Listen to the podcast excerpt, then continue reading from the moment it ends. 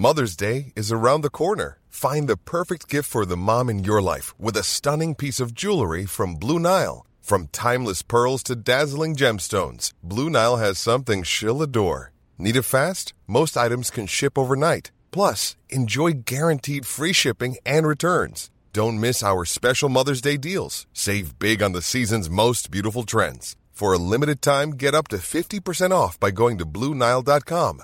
That's Bluenile.com. C'est News, 5h59. Bienvenue à tous et merci d'être avec nous à la une ce matin. Des services publics à l'arrêt. Aujourd'hui, des manifestations un peu partout en France et un peu partout euh, dans, dans tous les départements, je vais vous dire. On va rejoindre dans un instant Marine Sabourin dans le RER A.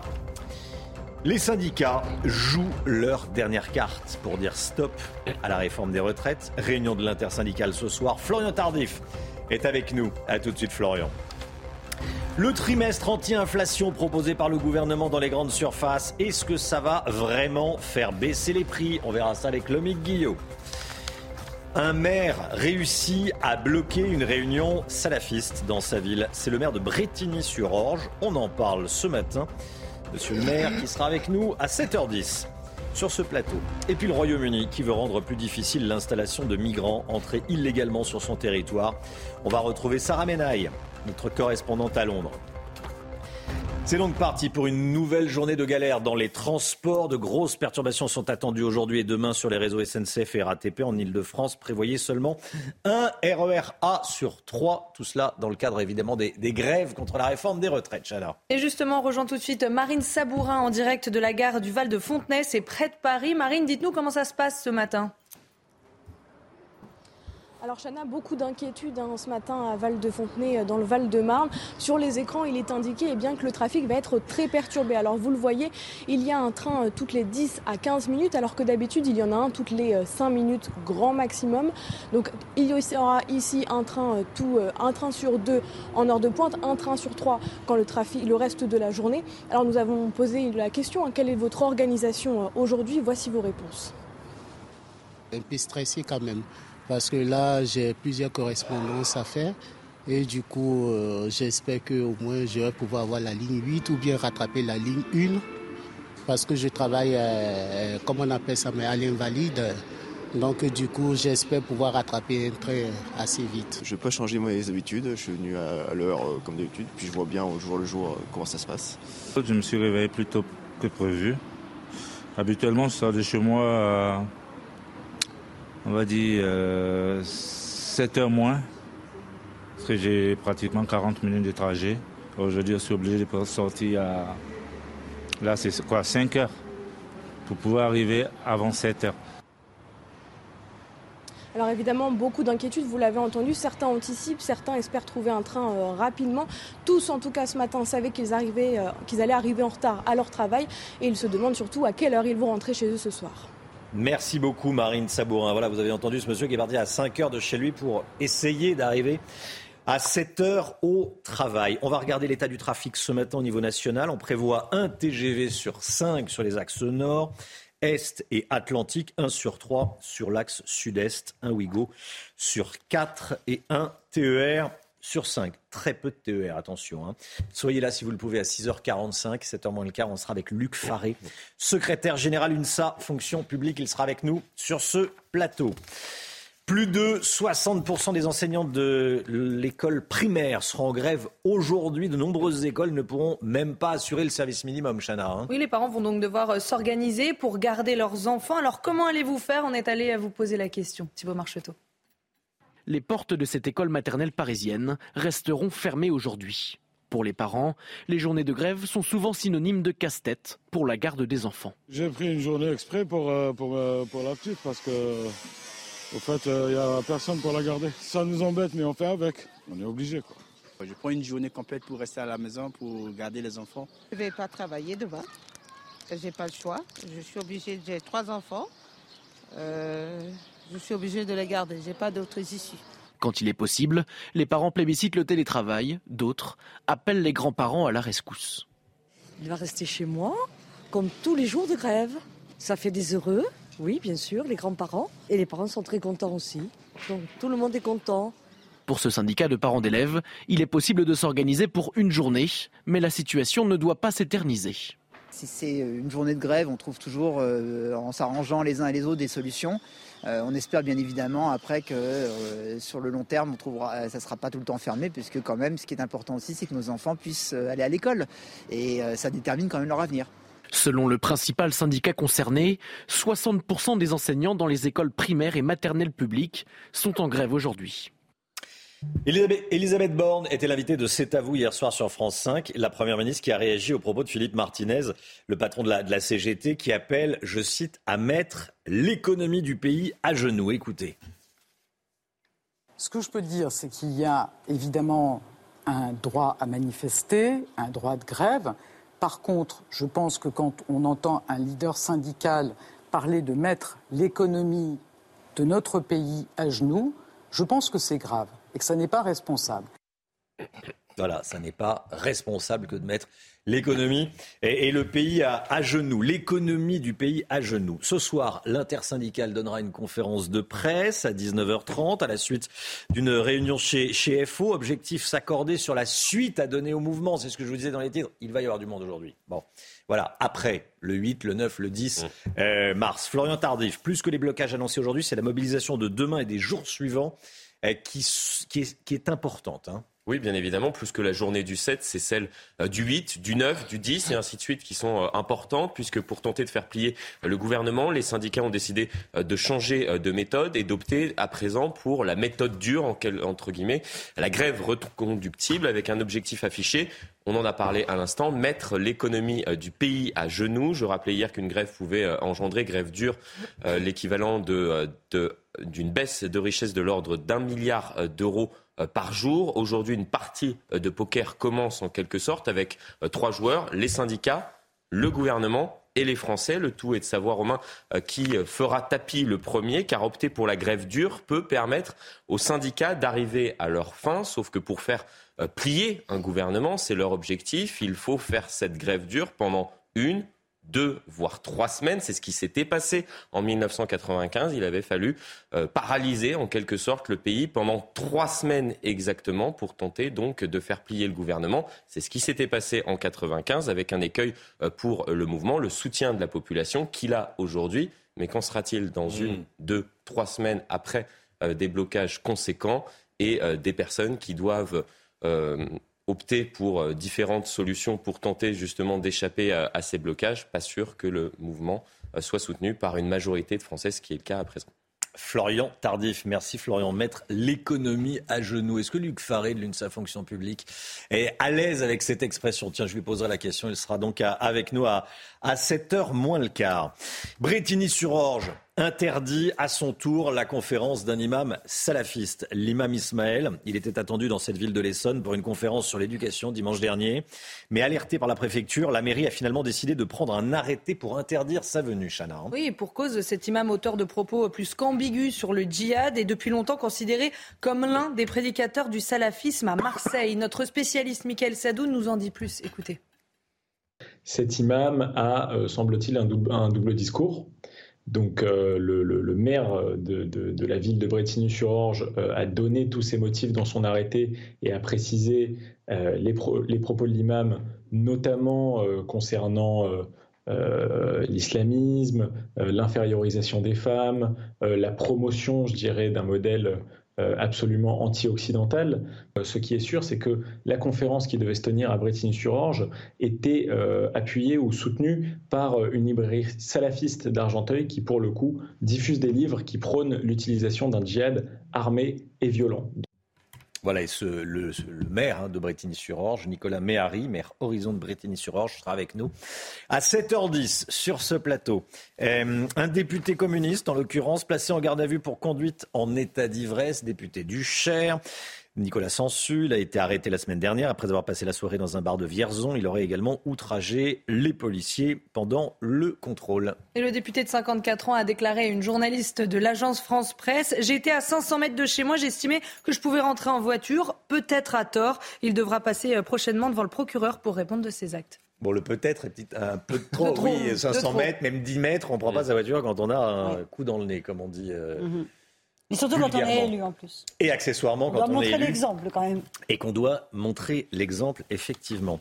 Antoine Griezmann rejoint le club du musée Grévin, le club de ceux qui ont droit à leur statut de cire. Le joueur de l'équipe de France qui a fait son entrée au musée Grévin hier soir. Oui, Grisou rejoint les autres légendes du football français, Zinedine Zidane, Kylian Mbappé et Michel Platini. Regardez euh, ces images. Il était présent pour l'inauguration de son double. Écoutez sa réaction. Très heureux, très choqué euh, de cette belle réussite. Euh, voilà, très beau travail. Encore merci à l'organisation, euh, aux équipes qui étaient présentes à Barcelone pour commencer cette belle statue et une immense fierté d'être ici. Et comme je disais, j'espère rester le, plus longtemps possible. Que je suis un exemple aussi pour les jeunes et, moins jeunes. et, que j'ai marqué un peu de mon empreinte, un peu, les Français. Bon, vous avez bien fait. Alors, c'est vrai que Griezmann change souvent de coupe de cheveux. Donc là, c'est une Ah oui, là, version, c'est- euh, c'est une soft, version soft. hein, sans, euh, sans décoloration. Chana, votre statut de cire, vous aimeriez, vous? Alors c'est pas au programme, mais euh, bon, je trouve ça toujours un peu bizarre d'avoir son, son double figé comme ça. euh, Ça doit être C'est pas au particulier. à court terme. Oui. Hein, vous le souhaite. On va lancer la demande. Écoute, on va lancer la demande. Merci, merci beaucoup. Allez, tiens, à propos de sport. Euh, fin de saison compromise pour Neymar. hein. Le Paris Saint-Germain a annoncé hier que Neymar ne sera pas de retour à l'entraînement avant 3 à 4 mois. 3 mois, ça nous emmène euh, à juin, donc euh, à début juin et à la fin de la, de la saison. Donc on peut dire même fin de saison pour Neymar. Neymar qui va subir une opération de réparation ligamentaire à la cheville droite pour éviter une récidive. Oui, la chirurgie sera faite dans les prochains jours à Doha, au Qatar. Regardez d'ailleurs ce que Neymar a publié sur les réseaux sociaux. Je reviendrai plus fort, a-t-il écrit. En attendant, les camarades de la superstar ont décollé pour Munich demain soir. Je rappelle que le PSG affronte le Bayern de Munich pour un match décisif à suivre en direct, évidemment, à 21h sur Canal+. Voilà, ils ont pris l'avion dès hier. Le foot français qui était en deuil et qui a fait ses derniers adieux à Juste Fontaine. Oui, l'ancien attaquant des Bleus et légende du foot est décédé, je le rappelle, mercredi dernier à l'âge de 89 ans. Près de 14 000 personnes se sont rendues euh, dans la cathédrale de Saint-Étienne de Toulouse. Plusieurs personnalités du foot euh, français étaient présentes pour lui rendre un dernier hommage. Il y avait notamment euh, Giroud. Juste Fontaine restera connu pour son record de 13 buts pendant le mondial de 1958 en Suède, record qui n'a jamais été égalé depuis. Certains rêvent de voir les facs bloquées, les lycées bloqués. Des étudiants s'apprêtent, certains d'entre eux, hein, à battre le pavé contre la réforme des retraites. 20 ans et euh, ils pensent à leur retraite et ils ne veulent pas de cette réforme des retraites. On en parle dans un instant, juste après cette petite pause publicitaire. À tout de suite. C'est News, il est 6h15. Bon réveil à tous. Bon courage si vous partez travailler. Attention, ces jours de grève, il y a de fortes perturbations dans les transports en commun. On va parler de la, grève eh, dans les, facs et dans les universités. Eh, Dans un instant, juste après le point info avec Chanel Housteau. Est-ce que Pierre Palmade va rester en détention provisoire? La juge d'instruction en charge de l'enquête a décidé hier de lever sa détention pour raison médicale. Je rappelle que l'humoriste est toujours hospitalisé, mais le parquet a fait appel. Une nouvelle audience devant la cour d'appel se tiendra vendredi matin. En attendant, Pierre Palmade reste sous écrou. Les protections périodiques réutilisables seront bientôt remboursées pour les moins de 25 ans. Cette mesure sera effective à partir de l'année prochaine. Objectif affiché par Elisabeth Borne, lutter contre la précarité menstruelle. Pour être remboursé, pas besoin d'ordonnance, il faudra les acheter en pharmacie. Et puis la guerre en Ukraine, Volodymyr Zelensky a, a demandé à l'armée de trouver les forces pour défendre Bakhmut. Les Russes resserrent les taux autour de la ville de l'Est ukrainien, théâtre de violents combats depuis plusieurs semaines. Dans une nouvelle vidéo, le président ukrainien affirme qu'aucune partie de l'Ukraine ne peut être abandonnée aux Russes. Des étudiants s'apprêtent une nouvelle fois à manifester contre la réforme des retraites. Certains rêvent de bloquer euh, les facultés et les, universités, même si la retraite n'est pas à l'ordre du jour, en tout cas dans un, dans un futur proche pour, euh, pour ces jeunes. Certains comptent donc euh, faire entendre leur voix. Jeanne Cancard, Fabrice Elsner et Sarah Fenzari. Là, on est en train de faire les pancartes pour la manifestation contre la réforme des retraites, donc de mardi. Encore quelques griffonnages sur les pancartes et quelques réflexions sur les nouveaux slogans. Plus que quelques heures pour ces étudiants de l'université Paris-Créteil avant leur mobilisation. La jeunesse se doit de se mobiliser contre ce projet de réforme, parce que de manière générale, on voit ces dernières années que la jeunesse ne se pas écoutée en fait dans les débats sociaux. La jeunesse, là, elle en a marre, elle a envie de se mobiliser, elle a envie de faire changer les choses. Des étudiants qui, malgré leur jeune âge, se sentent de plus en plus concernés par la réforme des retraites. On va être concernés euh, déjà pas dans le futur, mais aussi parce que nos proches sont concernés. Moi, mes parents sont concernés. Et plus globalement, c'est aussi euh, par rapport à un désaccord avec un projet de société de façon plus globale. C'est-à-dire que là, actuellement, les jeunes, euh, bah, aujourd'hui, ils sont précaires. C'est-à-dire qu'on a des jeunes qui ont du mal à se loger, qui ont du mal à se nourrir. Et derrière, la réforme des retraites, toutes ces politiques antisociales, c'est des choses qui font rajouter une goutte d'eau dans le vase et qui font juste déborder le vase. Jeudi, les étudiants seront à nouveau dans la rue pour une journée de mobilisation dédiée à la jeunesse. Alerte sécheresse pour deux nouveaux départements. La Drôme et l'Ardèche vont rejoindre les quatre autres départements ayant déjà pris des mesures de restriction de consommation d'eau. Ce sont les Pyrénées-Orientales, l'Ain, les Bouches-du-Rhône et le Var hein, déjà. Et cet hiver a été particulièrement sec avec très peu de pluie. Résultat, 80% des nappes phréatiques de métropole étaient le mois dernier à des niveaux inférieurs à la normale. Christophe Béchu, ministre de la Transition écologique, est revenu sur la consommation d'eau et le gaspillage des Français. Écoutez. Si, tous les matins, on déposait sur votre paillasson les 100 bouteilles d'un litre et demi correspondant à votre consommation journalière par habitant du foyer, je pense qu'on aurait beaucoup moins de difficultés à être sobre. C'est devenu tellement simple, tellement facile, on s'est tellement habitué à ce que ce ne soit pas une difficulté, qu'on gaspille sans s'en rendre compte. Voilà, c'est euh, assez fou. Hein. C'est-à-dire qu'il y a déjà des mesures de restriction dans certains départements et ça va monter en puissance bien avant, bien avant, bien avant l'été. Allez, on part au, Royaume-Uni. Le Royaume-Uni veut euh, durcir la législation sur l'immigration illégale. Le gouvernement de Rishi Sunak, qui sera d'ailleurs en, en France, vendredi prochain, va présenter aujourd'hui un nouveau projet de loi. Le texte prévoit des mesures pour faciliter la détention et l'expulsion des migrants entrés de manière illégale. Le détail avec notre correspondante à Londres, Sarah Menaille. C'était l'une des grandes promesses du Brexit, lutter contre l'immigration clandestine ici en Grande-Bretagne. Pourtant, le pays fait toujours face à un afflux massif de migrants entrés illégalement sur son sol. En 2022, ce sont près de 45 000 personnes qui sont entrées illégalement en Grande-Bretagne. Résultat, la pression commence à monter pour le Premier ministre conservateur et défenseur de la première heure du Brexit, Rishi Sunak. Le texte de loi qui doit être voté aujourd'hui au Parlement britannique prévoit eh bien, de faciliter la détention et l'expulsion de ces migrants. Des expulsions prévues notamment vers le Rwanda en vertu d'un texte de loi déjà voté il y a quelques mois ici en Grande-Bretagne. Ces migrants entrés illégalement sur le territoire britannique qui ne pourront plus eh avoir recours à des moyens légaux pour demander l'asile ici en Grande-Bretagne, ils ne pourront plus demander la citoyenneté britannique. Alors dans sa lutte contre l'immigration clandestine, Londres compte aussi s'appuyer sur le soutien de la France. Le sujet doit être abordé ce à Paris à l'occasion de la rencontre entre Rishi Sunak et Emmanuel Macron.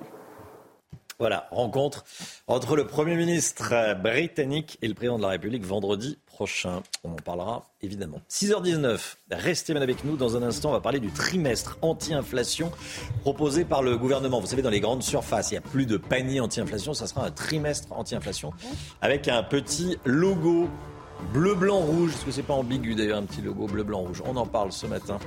Ça sera dans un instant avec le Guillot. A tout de suite. Rendez-vous. L'économie avec le Guillot, poussée par Bercy, les enseignes de la grande distribution se sont engagées à proposer une liste de produits à bas prix durant au moins trois mois. Un trimestre, c'est le trimestre anti-inflation. De quoi s'agit-il exactement déjà, Lomic Ce qu'on peut commencer par dire, c'est que toutes les discussions autour du panier anti-inflation ont finalement accouché d'une souris, d'une souris ou plutôt un logo. Ce logo que vous voyez, logo tricolore, qui sera apposé donc pendant trois mois jusqu'en juin sur des produits du quotidien vendus au prix les plus bas possibles, librement choisis par les grandes surfaces. Autant dire pas grand chose pour annoncer presque rien. D'abord parce que les prix les plus bas possibles sur un certain nombre de produits, c'est quand même extrêmement flou. Et puis ensuite, parce que vendre des produits du quotidien à bas prix, c'est quand même ce que fait normalement déjà la grande distribution, mm. qu'on le veuille ou non.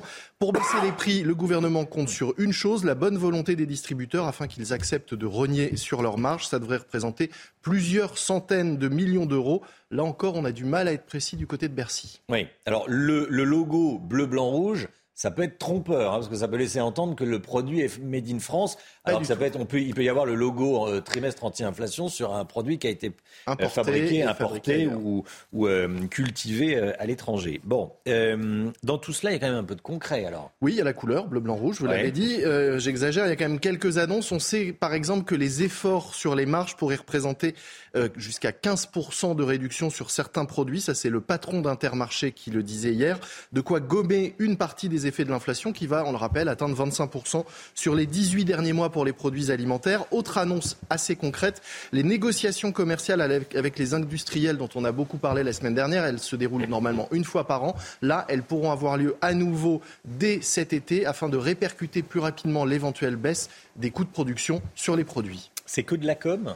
Oui, au final, c'est quand même pas loin d'être que de la com. C'est d'ailleurs ce que dénonçait hier Michel-Édouard Leclerc sur ce plateau face à Laurence Ferrari. C'est aussi le point de vue, et ça c'est intéressant, de l'association de consommateurs UFC Que Choisir, qui ne croit pas à ce dispositif de trimestre anti-inflation, qui dénonce même une annonce mensongère pour les consommateurs, rappelant qu'il n'y a effectivement aucune définition réglementaire de ce qu'est le prix le plus bas possible. Le MIG merci beaucoup le MIG. Voilà, ce trimestre anti-inflation, on va le suivre, hein. on va voir ce que ça, donne, et puis vous allez le suivre, tous le suivre en, allant faire nos, courses. On va voir ce que, euh, ce que ça veut dire très concrètement. 6h26, Alexandra Blanc a une bonne nouvelle pour nous. Il pleut aujourd'hui.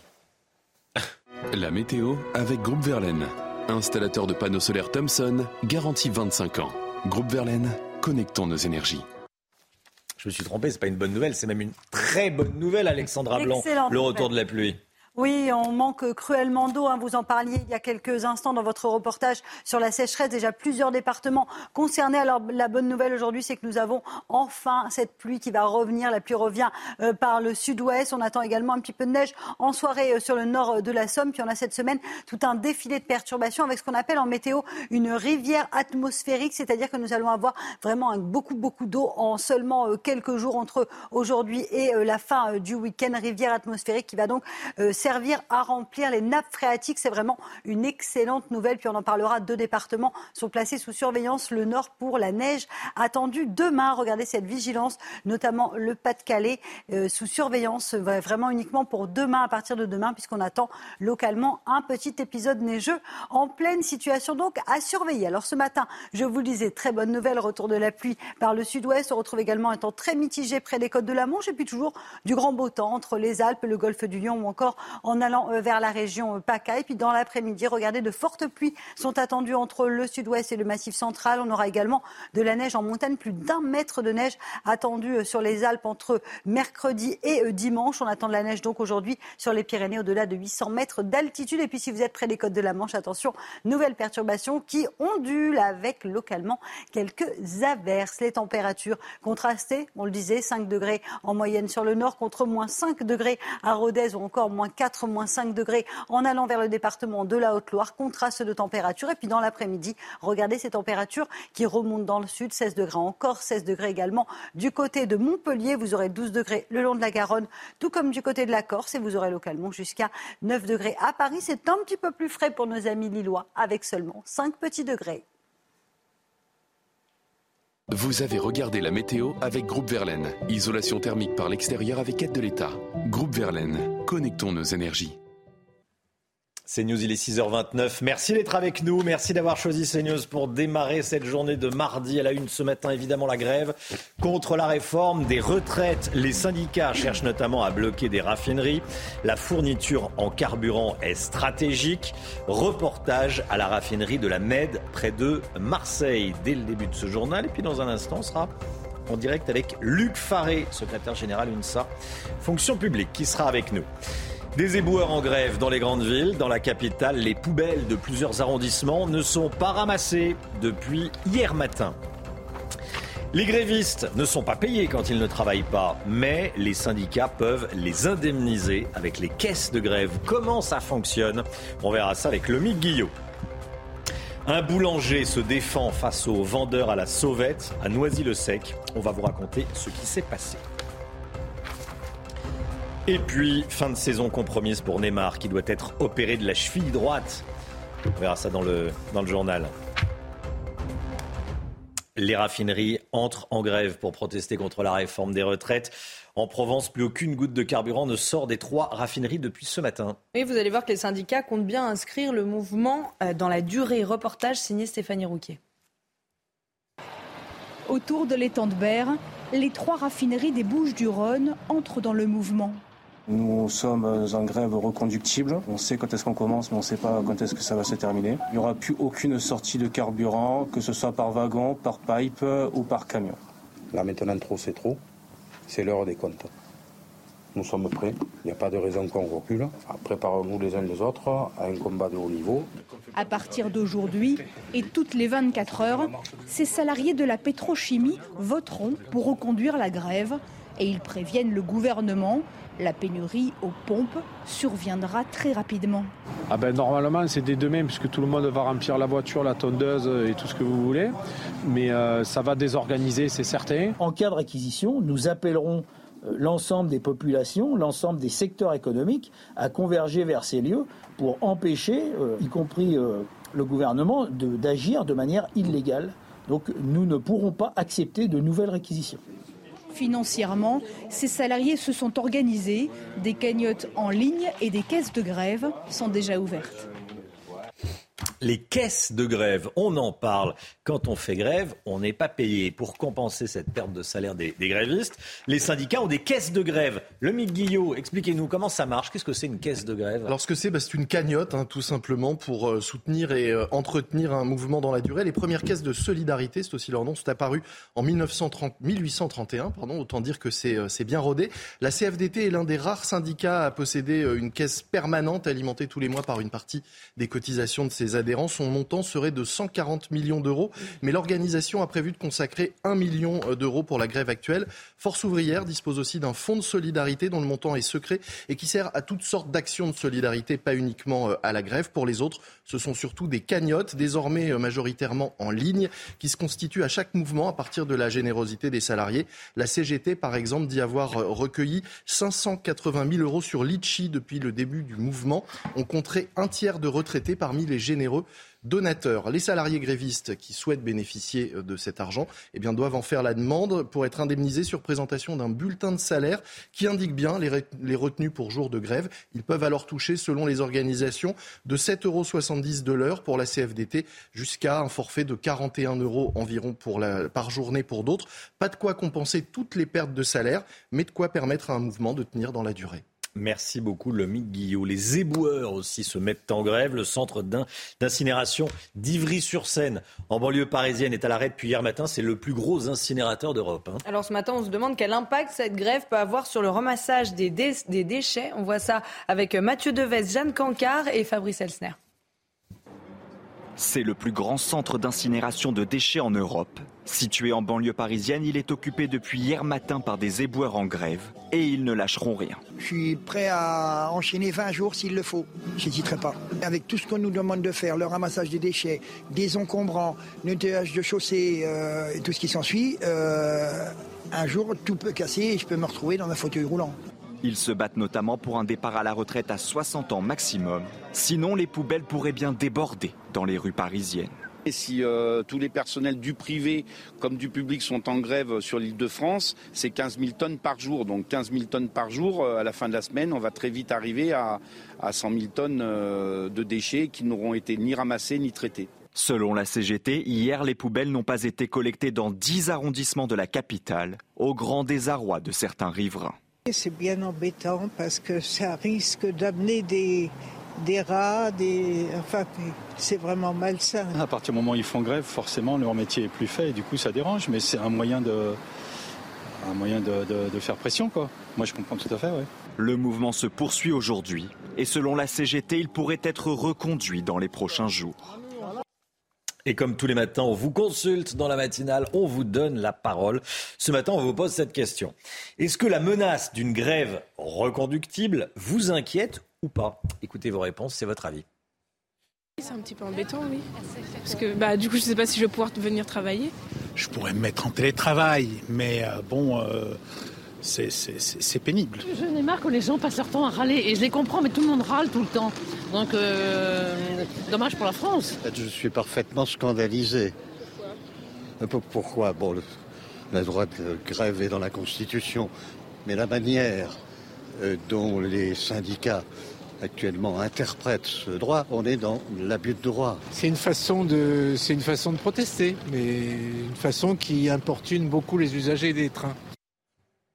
Voilà, et on va parler de la grève dans un instant avec Luc Faré de l'UNSA Fonction publique. Bonjour Luc Faré, merci d'être avec nous. Bonjour. Et, et, à tout de suite. Un commerçant agressé par euh, des vendeurs à la sauvette. Ça s'est passé dimanche dernier dans un quartier sensible de Noisy-le-Sec en, en Seine-Saint-Denis. Oui, ce commerçant tentait de s'interposer euh, dans une bagarre entre trafiquants de drogue et de cigarettes. Il témoigne au micro de CNews ce matin et nous raconte son quotidien. Charles Baget et Solène Boulan. Il est 18h dimanche lorsqu'une bagarre entre individus éclate devant cette boulangerie de Noisy-le-Sec. Des trafiquants de cigarettes et de stupéfiants que le gérant tente de faire partir pour faire cesser les nuisances. Alors qu'il essaye de calmer les esprits, il se retrouve encerclé par le groupe. J'ai pas trop vu ce qui s'est passé, je me suis retrouvé par terre. Je me suis retrouvé par terre, quand j'ai ouvert les yeux, il y avait 20 personnes autour de moi. Du coup, je me suis relevé, j'ai couru, j'ai couru jusqu'à ma voiture. Je sais pas ce que j'ai eu, mais j'ai très très mal au dos. Il abandonne alors son commerce pour se mettre à l'abri et se rend une première fois au commissariat de Bondy sans déposer plainte. Après, je me suis rappelé que j'avais laissé le commerce ouvert. Ça veut dire que, en fait, je partais avec une caisse d'une journée de je ne sais combien, avec toute la marchandise, mais tellement j'avais peur, j'ai laissé le truc ouvert. Entre le deal et les vols, ce commerçant dénonce une situation invivable pour les riverains. C'est une zone de non-droit. Ces gens-là, ils sont arrivés en se disant on fait ce qu'on veut, personne ne va rien nous dire. Il ne sait pas s'il va pouvoir continuer son activité. J'ai peur pour mon intégrité physique, pour mon intégrité mentale. Pendant ce temps-là, moi, je perds de l'argent. Et pour vous dire, ça fait 5 mois que je suis là, j'ai pas encore gagné un euro. Je me dis, si j'aime vraiment ce métier, autant le faire autre part et être tranquille, quoi. Revenu sur les lieux après les faits, la police a procédé à trois interpellations de personnes migrantes, dont deux originaires du Maroc. Le gérant de la boulangerie assure qu'il va déposer plainte aujourd'hui. Voilà, commerçant agressé, commerçant qui a, peur et qui envisage de, de fermer parce que la situation est devenue intenable. On en parle euh, sur CNews, évidemment. Est-ce que Pierre Palmade va rester en détention provisoire? On se pose la question puisque le juge d'instruction, la juge d'instruction en l'occurrence en charge de l'enquête, a décidé hier de lever sa détention euh, pour raison médicale. Hein. Et je rappelle que l'humoriste est toujours euh, hospitalisé, mais le parquet a fait appel. Une nouvelle audience devant la cour d'appel se tiendra donc vendredi matin. En attendant, Pierre Palmade reste sous écroux. Le père de famille rouennais qui avait passé à tabac l'agresseur présumé de sa fille va être fixé sur son sort aujourd'hui. C'est en octobre dernier, ça s'était passé en octobre dernier avec trois de ses amis. Ce père de famille s'en était pris à un adolescent qu'il soupçonnait d'avoir agressé sexuellement sa fillette. Et en janvier, 18 mois de prison, dont 6 à 9 mois avec sursis, avaient été requis à son encontre. Le délibéré sera rendu dans la journée avis aux fans de Titanic. Vous n'avez euh, ah, pas d'idée pour votre demande en mariage En voici une. Alors, c'est une idée à un million de dollars. Oui, ah bah, ah, vous, quand même. vous spoilez direct, vous nous dites le, le, prix. Bon, quand même, on va vous C'est une idée à un million de dollars. C'est un, petit, un petit détail, mais bon. Euh, c'est une agence française, apothéo surprise, qui a tout prévu pour vous. C'est une descente à 3800 mètres de profondeur pour découvrir l'épave du paquebot le plus célèbre de l'histoire. Et à bord d'un sous-marin, vous pourrez découvrir par les hublots les moindres recoins du Titanic et sur la célèbre musique de Céline Dion qu'on entend tout de suite, My Heart Will Go On, les amoureux pourront contempler la mythique balustrade que vous venez de voir du navire. Vous savez, c'est là que Rose dit le fameux Jack, je vole. Voilà. Donc, euh, une demande en mariage unique et qui a un coût. Donc, évidemment, vous l'avez dit, un million d'euros. Un million de. Ah oui, d'euros. Oui, bon, un million de dollars, un million d'euros, ça peut pas la même. le mariage, ça fait cher. Enfin, moi, je trouve ça, cher l'engagement. Oui, hein. c'est pas je donné. trouve ça féerique et en même temps, c'est indécent. C'est un peu indécent. Bah, c'est un cimetière. Enfin, faut rappeler qu'il y a Ouais. 1500 personnes qui sont mortes quand même euh, vrai. euh, lors du, du naufrage. Enfin, c'est deux tiers des passagers. Enfin, ça, je, Je suis d'accord avec vous. Il y a un petit côté glauque. Euh, Il y a un petit côté euh, gênant, effectivement. Euh, bref, si ça vous dit, c'est possible. On n'est pas là pour donner des leçons, ni- voilà, mais Il faut commencer à mettre de l'argent de côté quand même. oui, un million de dollars, ça fait. ça fait. Allez, dans les sports, coup dur pour Neymar. Sa fin de saison est plus que compromise. Il va être opéré de la cheville droite pour éviter une récidive. Il subira la chirurgie dans les prochains jours à Doha, au Qatar. La superstar brésilienne ne sera pas de retour à l'entraînement avant 3 à 4 mois. Mais l'attaquant brésilien a promis dans un tweet Je reviendrai plus fort. Passe difficile pour le Paris Saint-Germain qui affronte en huitième de Ligue des Champions le Bayern Munich demain soir à 21h. Un match décisif à suivre évidemment sur Canal. La grève contre la réforme des retraites, on en parle bien sûr ce matin. On est aux côtés de ceux qui espèrent prendre un, bus, un train, un métro. On est également avec vous, Luc Faré de l'UNSA Fonction publique. Vous allez manifester aujourd'hui, évidemment.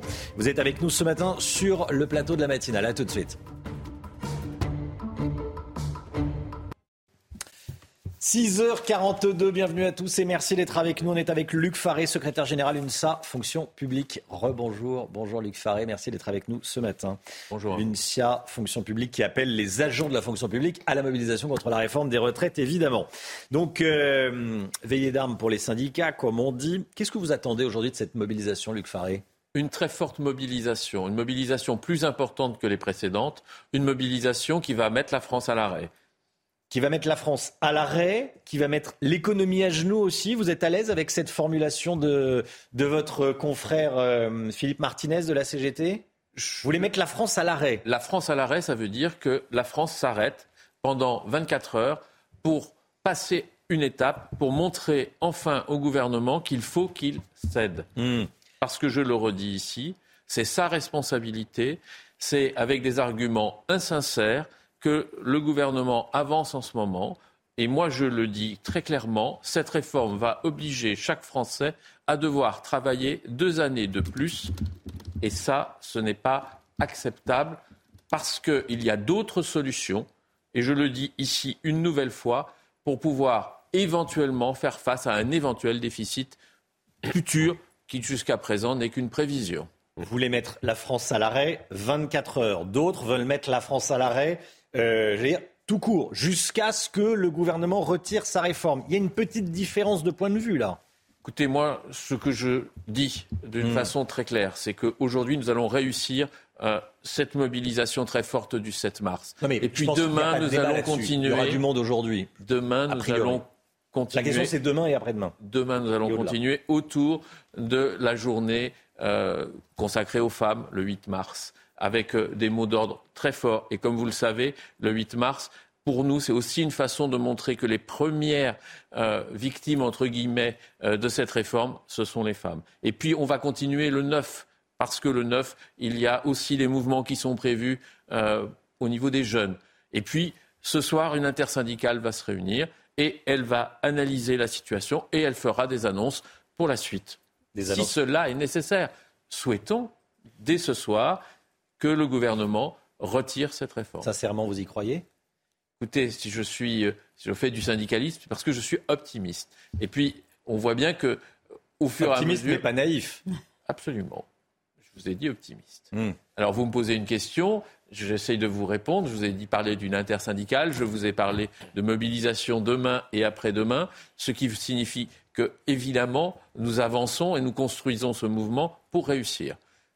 Je le redis ici, il appartient au gouvernement de prendre une décision, celle de nous remettre tous autour de la table et de pouvoir aborder les solutions nécessaires si éventuellement il en faut, mais en prenant son temps, pas dans le contexte que nous vivons aujourd'hui. Je vous rappelle que nous sortons d'une crise du Covid, hmm. d'efforts extrêmement importants des Français, et puis euh, nous vivons aussi une guerre, parce que nous sommes en guerre, entre guillemets, avec ce qui se passe en Ukraine. Bien sûr. Euh, vous êtes prêt à, je vous écoute, hein, à renégocier avec le gouvernement euh, et vous pourriez donc trouver éventuellement un terrain d'entente. Vous ne demandez pas le retrait pur et simple. S'il y a des efforts faits sur les, pensions pour les femmes, euh, Elisabeth Borne en parlait dès hier soir. Hein, des, des, pensions pour les femmes. Je le redis ici, hmm. la, la première question, c'est le recul de l'âge légal de 62 à 64 ans ce point précis est pour nous un, fondamental, si je veux dire quelque chose, un mot comme cela. C'est-à-dire il faut que ce, point soit retiré. Jusqu'ici, il n'y a pas eu une mobilisation folle dans la fonction publique? Elle est à, l'image de ce qui se passe dans notre pays. Mhm. Et je le rappelle, les conditions actuelles de pouvoir d'achat sont extrêmement euh, complexes. Et euh, par ailleurs, euh, nous considérons que ce point est aussi un point très important. On, en parlait à l'instant, des, des, caisses de grève. Il y a des caisses de grève à l'UNSA Fonction publique? Eh bien, malheureusement, non. Nous sommes une petite organisation et donc nous ne sommes pas en capacité d'organiser ce, type d'aide euh, auprès de nos collègues. D'aide pour les, vos collègues grévistes. Grève dans les raffineries, grève des éboueurs, grève des, routiers, grève dans les transports. Euh, les syndicats veulent jouer avec les nerfs des Français? Non, avec ceux du gouvernement.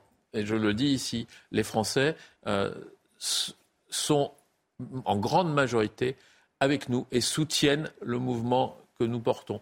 Et tous ont bien mesuré que c'est d'abord leur avenir qui se joue aujourd'hui il y a effectivement une majorité de Français, si l'on en croit les sondages, qui sont contre la réforme des retraites, mais il y a également une majorité de Français qui estiment que le gouvernement va aller jusqu'au bout. C'est peut-être aussi pour ça que ça mobilise sans que ce soit euh, une mobilisation euh, pérenne, j'allais dire. Il y, a, des pics, il va y avoir un pic aujourd'hui, mais les Français sont persuadés que le gouvernement ira au bout. Moi, je reviens sur ce que vous dites sur la mobilisation. C'est mm. une mobilisation historique. C'est euh, la première fois depuis plus de 30 ans que nous avons autant de jours, de journées euh, de mobilisation avec mmh. autant de personnes dans la rue, et ce, dans toute la France, dans toutes les villes. Dans toutes les villes, quelle que soit leur taille. Tous les commentaires, tous les participants constatent qu'il n'y a jamais eu autant de monde dans les rues, dans leur ville. Donc, c'est la première fois, et c'est la première fois aussi depuis très longtemps que toutes les organisations syndicales sont unies et tout ensemble. Et donc, on peut mesurer aujourd'hui l'importance de cette mobilisation et la responsabilité, elle appartient au gouvernement et, pour ne pas le citer, au président de la République. Merci beaucoup, Luc Faré, secrétaire général UNSA Fonction publique, d'être venu ce matin sur le plateau de la, matinale avant d'aller. Euh, avant d'aller manifester, évidemment. Merci Luc Faré. 6h48, tout d'abord le, le point info, Chanel Housteau. Le gouvernement veut créer une justice de proximité pour les victimes de violences conjugales. Elisabeth Borne a annoncé hier soir la mise en place de 200 pôles spécialisés au sein des tribunaux. Ils traiteront les dossiers de violences intrafamiliales tant sur le plan civil que sur le plan pénal avec un dossier unique et des audiences dédiées. Le Royaume-Uni veut encore durcir la législation sur l'immigration illégale. Le gouvernement de Rishi Sunak va présenter aujourd'hui un nouveau projet de loi. Le texte prévoit des mesures pour faciliter la détention et l'expulsion des migrants entrés de manière illégale. Ils seront renvoyés notamment vers le Rwanda et ils ne pourront plus jamais demander la citoyenneté britannique. Et puis la guerre en Ukraine, Volodymyr Zelensky a demandé à l'armée de trouver les forces pour défendre Bakhmut. Les Russes resserrent l'étau autour de la ville de l'Est ukrainien, théâtre de violents combats depuis maintenant plusieurs semaines. Dans une nouvelle vidéo, le président ukrainien affirme qu'aucune partie de l'Ukraine ne peut être abandonnée aux Russes. Des tensions se font déjà sentir dans certaines stations-service. Il manque parfois du samplon 95, du samplon 98. Écoutez les réactions d'automobilistes recueillies ce matin. J'en ai besoin pour travailler, on va dire, de par mon métier. Donc euh, oui, bah là je vais mettre le plein, puis, euh, puis on verra la suite. Hein. Pour le moment, je dirais, j'ai pas d'inquiétude majeure. Alors j'entends effectivement euh, ce matin à la radio que trois raffineries dans le sud de la France sont bloquées. Bon, j'espère que voilà, ça va durer le moins longtemps possible. Ah voilà, effectivement, si on n'en parle pas, si on n'en parle pas, on fait comme s'il n'y avait rien, et après on peut être soupçonné de cacher une réalité. Euh, de tension dans les stations-service. Et puis si on en parle, bah, ça crée, euh, ça crée des mmh. peurs. Et du coup, euh, mmh. et du coup, on est tenté d'aller d'aller faire le plein pour, ce qui pour se, passé à, l'automne dernier en Gironde. Bien sûr. La Gironde, aucun problème d'approvisionnement. Il y avait eu des pénuries dans quasiment, je crois, 20% des stations-service parce qu'en fait, il y avait des, des Français qui, qui avaient afflué vers les, les stations-service. Restez bien avec nous. Dans un instant, la politique. On va parler de l'équilibre financier de la réforme des retraites. Très chère réforme avec Florian Tardif. À tout de suite. Rendez-vous avec Jean-Marc Morandini dans Morandini Live du lundi au vendredi de 10h30 à midi. 6h52, la politique présentée comme la réforme capable d'équilibrer le système des retraites. L'équilibre financier de cette réforme a sérieusement du plomb dans l'aile. Florian Tardif, le compte n'y est plus? Et oui, money, money, money. L'État endetté à hauteur de 3 000 milliards d'euros scrute dorénavant chaque dépense, d'où la réforme des retraites engagée pour combler le déficit structurel du système annoncé d'ici 2030, sauf que de concession en concession accordée aux députés, aux sénateurs, la réforme n'atteint plus son but initial, c'est-à-dire celui d'équilibrer le système. Début janvier, le gouvernement, lors de la présentation de la réforme, expliquait que cette dernière permettrait de dégager 17,7 milliards d'euros en 2030 en prenant en compte le déficit structurel du système chiffré à 13,5 milliards, vous le voyez, et les mesures d'accompagnement de la réforme chiffrées à 4,8 milliards d'euros. Nous arrivions à des comptes équilibrés, même avec une légère marge de 300 millions d'euros, sauf que depuis, une dépense nouvelle est quasiment annoncée chaque semaine, Romain. Début février, le gouvernement accepte d'améliorer le dispositif carrière longue. Ceux qui ont commencé à travailler entre 20 et 21 ans pourront partir à la retraite à 63 ans. Quelques jours plus tard, une nouvelle concession leur est accordée puisque certains d'entre eux n'auront pas à cotiser une année supplémentaire, 43 annuités au lieu de 44. Coût de ces mesures 700 millions d'euros chiffrés par le gouvernement. Hier, les sénateurs ont voté la création d'un nouveau CDI pour favoriser l'emploi des seniors, coût estimé entre 800 millions et 2,2 milliards d'euros par le gouvernement. Et la facture va encore s'alourdir ces prochains jours avec un amendement qui sera défendu au Sénat, ouvrant la possibilité, notamment pour les parents, de surcoter au-delà euh, de 43 annuités. On ajoute un dernier plus 300 millions d'euros à la facture. La facture est salée, plus que salée. Euh, si on prend en compte l'ensemble de ces mesures, vous allez voir avec moi le solde euh, de la réforme des retraites. La facture s'élève entre 1 à 2,5 milliards d'euros environ de déficit après réforme d'ici 2030. Donc, ce qu'on a envie de se dire, tout ça pour ça? Eh oui, tout ça pour ça, Romain. Finalement, à cette heure, l'entourage du ministre du Travail en charge de la réforme explique que ce déficit annoncé est un état des lieux, je cite, à ce stade de la procédure parlementaire. Comprenez que le gouvernement ne perd pas de vue l'équilibre budgétaire de la réforme. Mais alors, que va-t-il se passer, Romain? Eh bien, c'est comme si vous faisiez vos courses, vous avez avec vous euh, un billet, uniquement un billet de 50 euros, vous arrivez à la caisse, la facture est de 58 euros. Que faites-vous?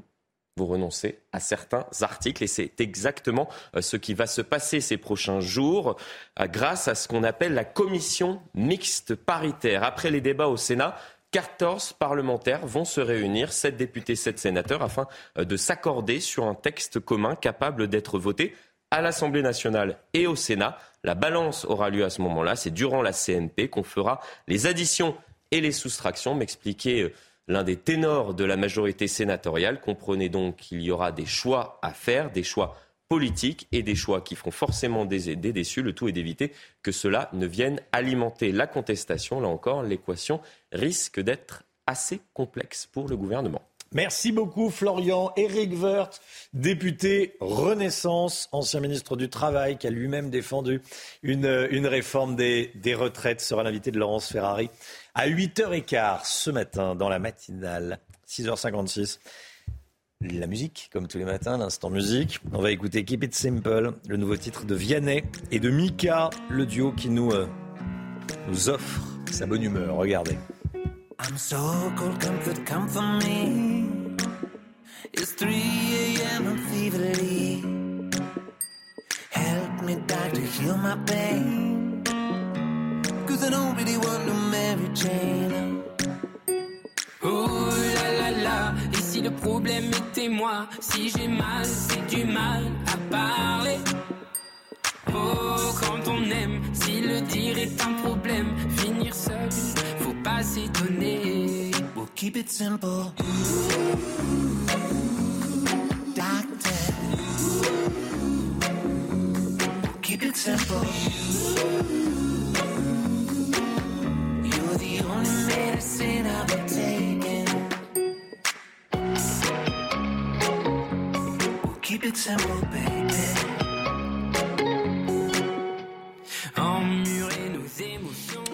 C'est sympathique. Hein, c'est. Euh, bien. Voilà. C'est calme. C'est Réveil en douceur. Euh, réveil en douceur. Et de bonne humeur. musique. Réveil en douceur et de bonne humeur. C'est déjà pas mal. On a deux fans.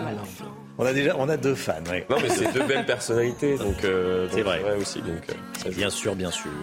6h57. Bon réveil à tous. C'est le temps tout de suite avec Alexandra Blanc.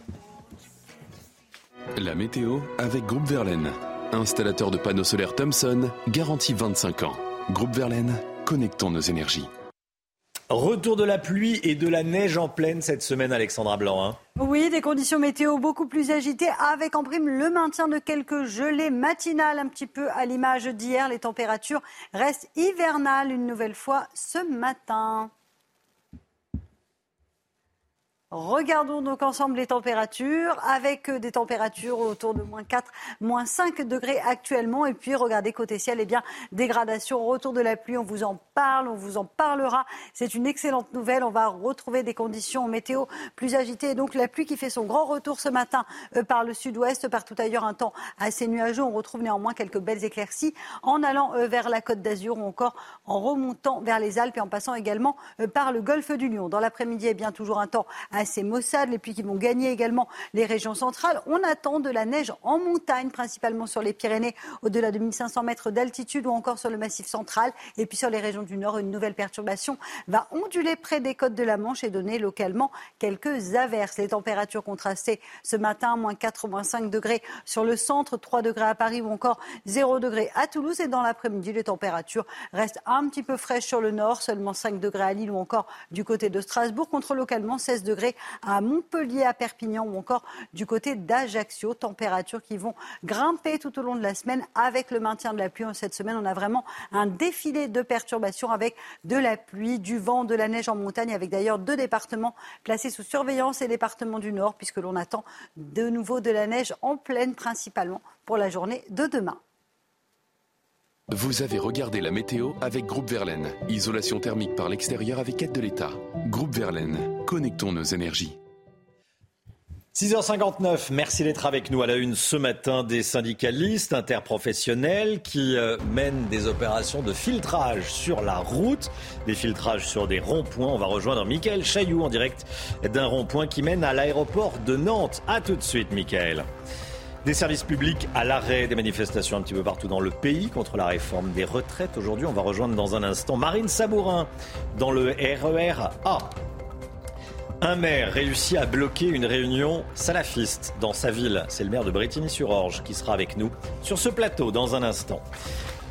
Et puis ce matin, on va vous parler des 50 ans de la ceinture de sécurité. Ça fait un demi-siècle déjà qu'elle est devenue obligatoire dans les voitures. Pierre Chasseret sera avec nous.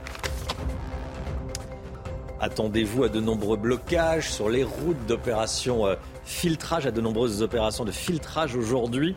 C'est euh, dans le cadre évidemment de la, euh, des grèves contre la réforme des retraites. On rejoint tout de suite Mickaël Chailloux en direct d'un rond-point qui mène à l'aéroport de Nantes. Mickaël, comment ça se passe? Dites-nous tout. Bah, écoutez, euh, ils sont une centaine de, syndicalistes. Ils sont là depuis environ 5h30, euh, 6h euh, devant le principal rond-point qui mène à l'aéroport de Nantes. C'est une opération de filtrage. Hein. Il n'y a, pas de, blocage. C'est-à-dire que si vous voulez, les, les, véhicules sont arrêtés les uns après les autres pendant quelques minutes. Et puis, ils repartent. Donc évidemment, il faut prendre son mal en patience. Mais je pense que tous les voyageurs étaient prévenus parce qu'on a vu passer vraiment très très peu, pour pas dire pas euh, de voyageurs valises à la main euh, courant jusqu'à l'aéroport qui est juste à quelques euh, centaines de mètres derrière. Alors qui sont les, personnes qui sont là ce matin? Essentiellement des syndicalistes, la CGT notamment est là en nombre, la CGT Transport notamment en nombre, mais également des responsables de syndicats, des entreprises qui sont dans cette zone industrielle très importante qui se trouve euh, juste à proximité euh, de euh, l'aéroport avec toujours la même revendication, le retrait de ce projet de loi avec le point d'achoppement principal qui demeure, c'est le recul de l'âge de la retraite de 62 à 64 ans. Voilà, alors tout le monde est là pour le moment pour quelques heures et le barrage filtrant devrait être levé aux alentours de de 10h, 10h30 pour rejoindre la grande manifestation qui partira du centre-ville euh, de Nantes aux alentours de 11h. Michael Chailloux en direct de Nantes. Merci beaucoup, Michael. C'est donc parti pour une nouvelle journée de galère aujourd'hui, notamment dans les transports en commun. De grosses perturbations attendues, notamment sur la ligne A du RER, e Chana. Oui, prévoyez un RER A seulement sur trois. Justement, Marine Sabourin est dans le RER A ce matin et elle a rencontré un usager. Regardez. Euh, aujourd'hui sur la ligne A. Il y aura un train sur deux aux heures de pointe, un train sur trois le reste de la journée. Alors nous sommes avec Didier. Didier, comment vous vous êtes organisé aujourd'hui? Eh bien, je me suis levé plus tôt. Je, j'ai... Combien de temps plus tôt? Comment? Combien de temps plus tôt? Une heure plus tôt. J'ai pris le premier train, euh, le premier RERE. Et maintenant, je prends le A et après, j'espère prendre le B.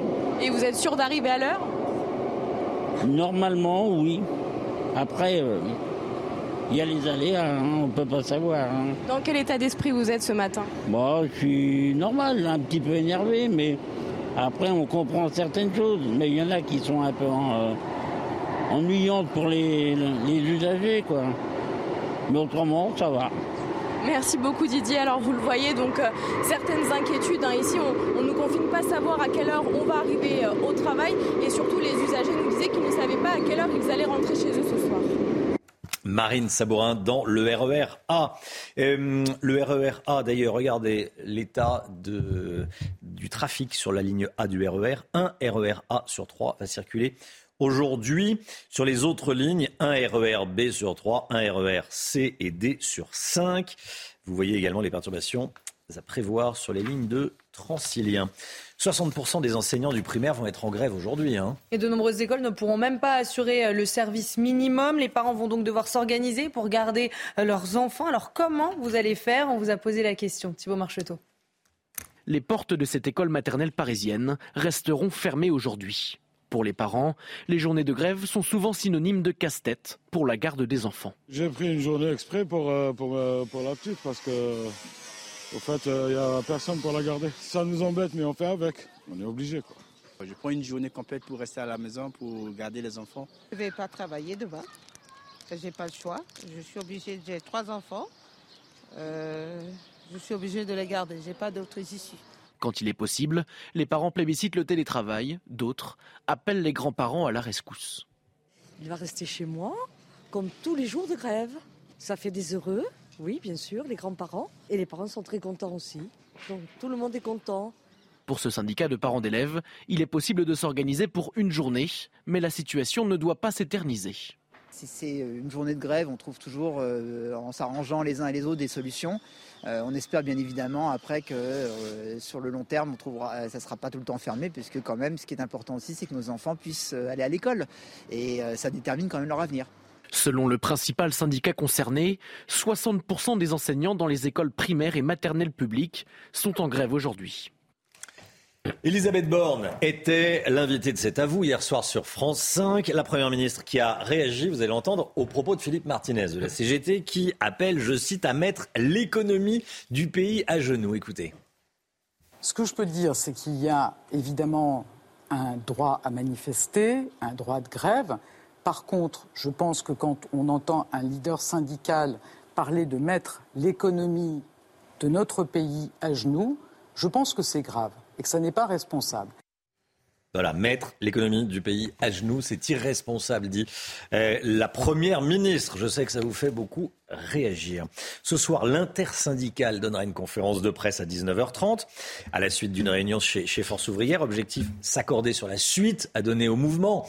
Dès qu'on a connu cette date du, 7 mars, on le savait, il y aura du monde aujourd'hui, il ne faut pas se leurrer. Après, la question, c'est demain, après-demain hein, et les semaines qui viennent. Florian Tardif, ce sont les jours suivants, la mobilisation des, jours suivants qui sera importante. Hein. Oui, plus que la journée du 7, ce sera la journée du 8, du 9, du 10 qu'il ah faudra euh, regarder, puisque pour tenter de faire plier le gouvernement, les syndicats ont décidé de changer de méthode et de passer à la méthode dure, la grève reconductible, avec un objectif affiché, on vient d'en parler, mettre l'économie du pays à genoux. Je rappelais hier que chaque journée de grève dure pouvait engendrer une baisse de richesse de l'ordre d'un milliard d'euros en termes d'économie. Aujourd'hui, on part, une partie de poker est en train de, se jouer euh, entre euh, trois joueurs, les syndicalistes, le gouvernement et les Français. L'idée de savoir qui fera tapis le premier, car opter pour une grève dure peut permettre aux syndicats, effectivement, de faire plier le gouvernement. C'est ce qui s'était passé en 1995, sauf qu'il avait fallu paralyser le pays, non pas pendant une journée, non pas pendant une semaine, mais pendant trois semaines, avec un écueil pour le mouvement. Vous l'avez compris, c'est le soutien de la population à ce dernier. Aujourd'hui, les syndicalistes sont soutenus par la population française à hauteur de 65-70%. Qu'en sera-t-il demain, dans une semaine, dans trois semaines, en cas d'une grève reconductible et de paralysie du pays? La question reste ouverte. Florian Tardif. Merci Florian. Tiens, Antoine Griezmann, ça y est, il a rejoint le club de ceux qui ont droit à leur statut au musée Grévin. C'est fait. Oui, ça y est, il a sa statue de cire. Oui, c'est pas mal réussi. Grisou rejoint les autres légendes du football français, Zinedine Zidane, Kylian Mbappé et Michel Platini. Et évidemment, il était présent pour l'inauguration de son double. C'est réussi, hein c'est le signe qu'il fait euh, quand il célèbre euh, un but. Mm. il a dit qu'il était, voilà, il était, il était content, il était choqué. Oui, choqué, c'est ça. c'est le mot à la mode. Hein. On est choqué, on est, euh, on est choqué par sa statue de cire aussi. Bon, non mais c'est, sympathique et elle est bien, elle est bien réalisée. Fin de saison compromise pour Neymar. Hein. C'est compliqué pour Neymar.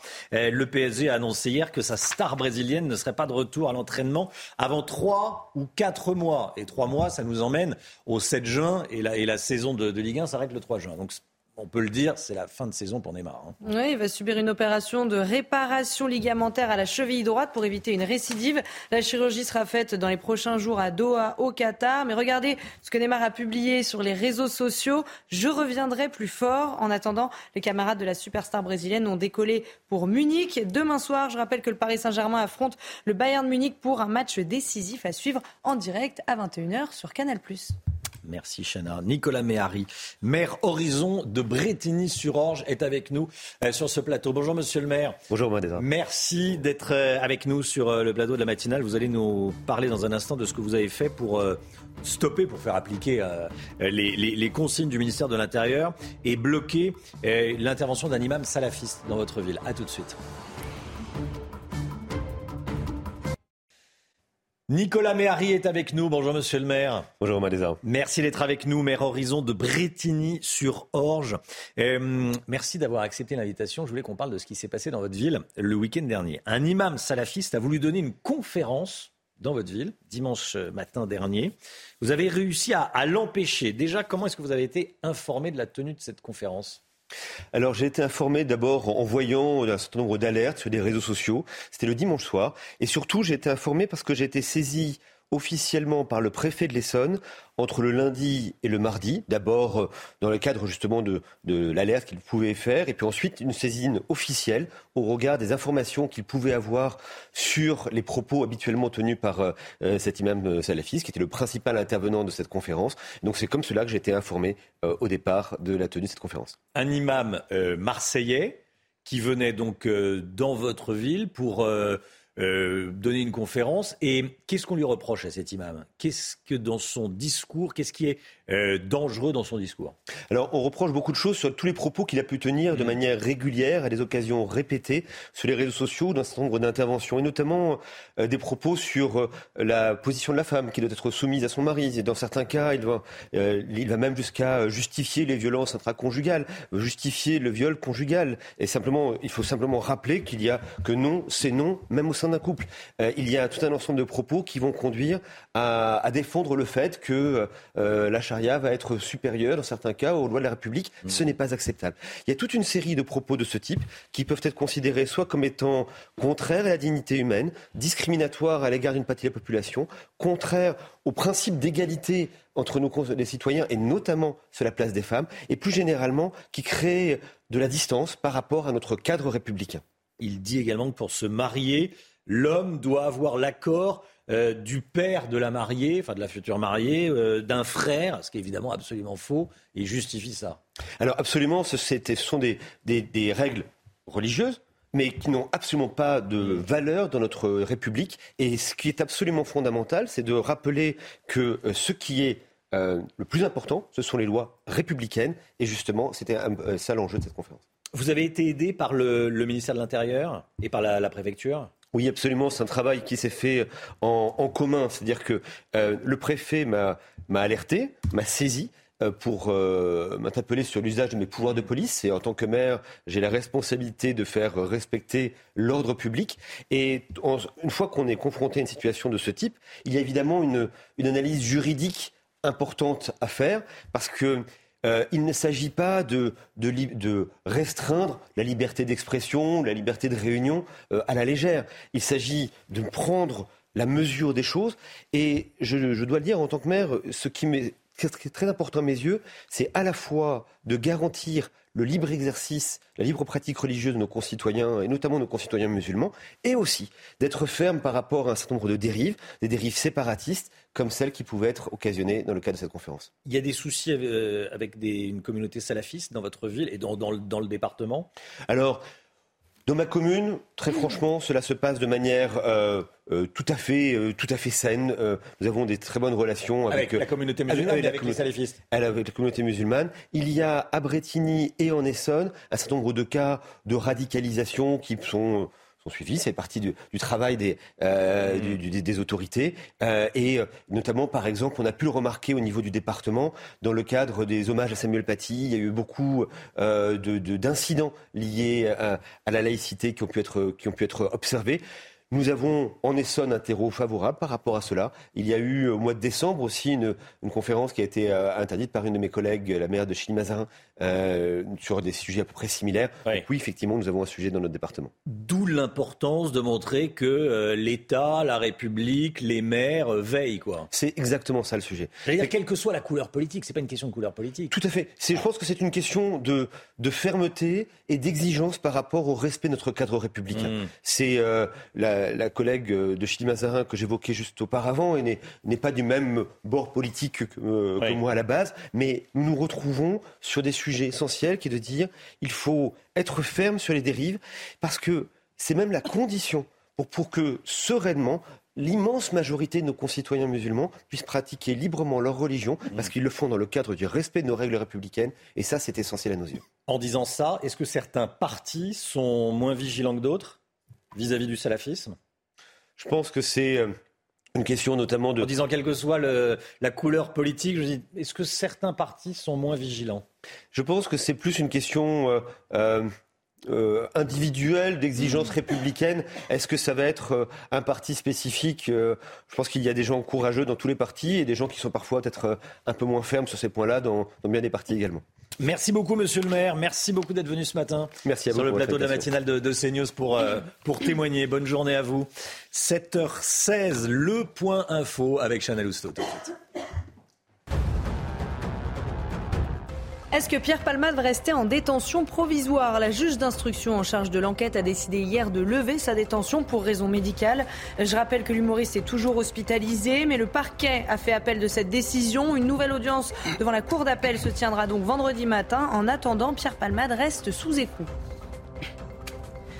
Les protections périodiques réutilisables seront bientôt remboursées pour les moins de 25 ans. Cette mesure sera effective à partir de l'année prochaine. Objectif affiché par Elisabeth Borne, lutter contre la précarité menstruelle. Pour être remboursé, pas besoin d'ordonnance, il faudra les acheter en pharmacie. Et puis la guerre en Ukraine, Volodymyr Zelensky a demandé à l'armée de trouver les forces pour défendre Bakhmut. Les Russes resserrent l'étau autour de la ville de l'Est ukrainien, théâtre de violents combats depuis maintenant plusieurs semaines. Dans une nouvelle vidéo, le président ukrainien affirme qu'aucune partie de l'Ukraine ne peut être abandonnée aux Russes. La bourse, après avoir gagné 2,2% la semaine dernière, le CAC 40 a battu un nouveau record hier, dépassant le seuil des 7400 points à un moment avant de redescendre en, fin de journée. Mais il y a eu un record battu hier à la bourse de Paris, malgré l'inflation, malgré la guerre en Ukraine, malgré la grève. Record à la bourse de Paris. Le Guillot, est-ce que ça veut dire que la bourse va bien? Est-ce que ça veut dire que c'est le moment d'investir en bourse, d'acheter des actions. C'est vrai que la question se pose, est-ce qu'il faut investir alors que euh, la bourse est haute? Ça veut dire que les actions sont chères, donc potentiellement si on veut investir, on va payer un prix élevé pour ces actions avec le risque demain de perdre de l'argent si elle baisse. Et pourtant, pourtant, oui, ça peut être le moment parce que si la bourse est haute, c'est un très bon indicateur économique. Ça signifie que les entreprises qui composent l'indice CAC 40, les 40 plus grosses entreprises françaises, hein, en gros, ça veut dire qu'elles vont bien et que les investisseurs sont optimistes sur leurs résultats à venir. Ça signifie plus largement qu'ils sont optimistes sur la bonne santé de l'économie dans les mois qui viennent. Les valeurs qui tirent la bourse en ce moment, eh bien, sont notamment celles du luxe. On peut citer évidemment LVMH, hein, notre fleuron français, qui profite comme ces autres valeurs de la réouverture économique de la Chine après la période Covid. L'action LVMH notamment bat record sur record. Vous voyez l'évolution de son cours sur 5 ans, c'est absolument spectaculaire. Alors, comment espérer gagner de l'argent en bourse en achetant ces actions au plus haut? Eh bien d'abord parce qu'il y a plusieurs moyens de gagner de l'argent en bourse. On peut effectivement euh, spéculer, acheter les actions quand elles sont peu chères et les revendre quand elles sont plus cher. Ça, c'est un moyen. Mais on peut aussi conserver ces actions pour toucher des dividendes. Les dividendes, c'est un peu le loyer de l'argent qu'on a investi. C'est ce que l'entreprise va vous reverser quand elle réalise des, des bénéfices. Avec des entreprises en très bonne santé, les dividendes sont plus élevés. Donc l'investissement dans le temps peut être rentable. Parce qu'il faut aussi rappeler que si on voit souvent la bourse comme un jeu rapide, hein, on mise, on retire, on vend, on achète, c'est aussi en réalité un placement qu'il faut envisager sur le long terme. D'ailleurs, le magazine Investir rappelle que sur, sur 40 ans, la bourse permet un rendement de 14,7%.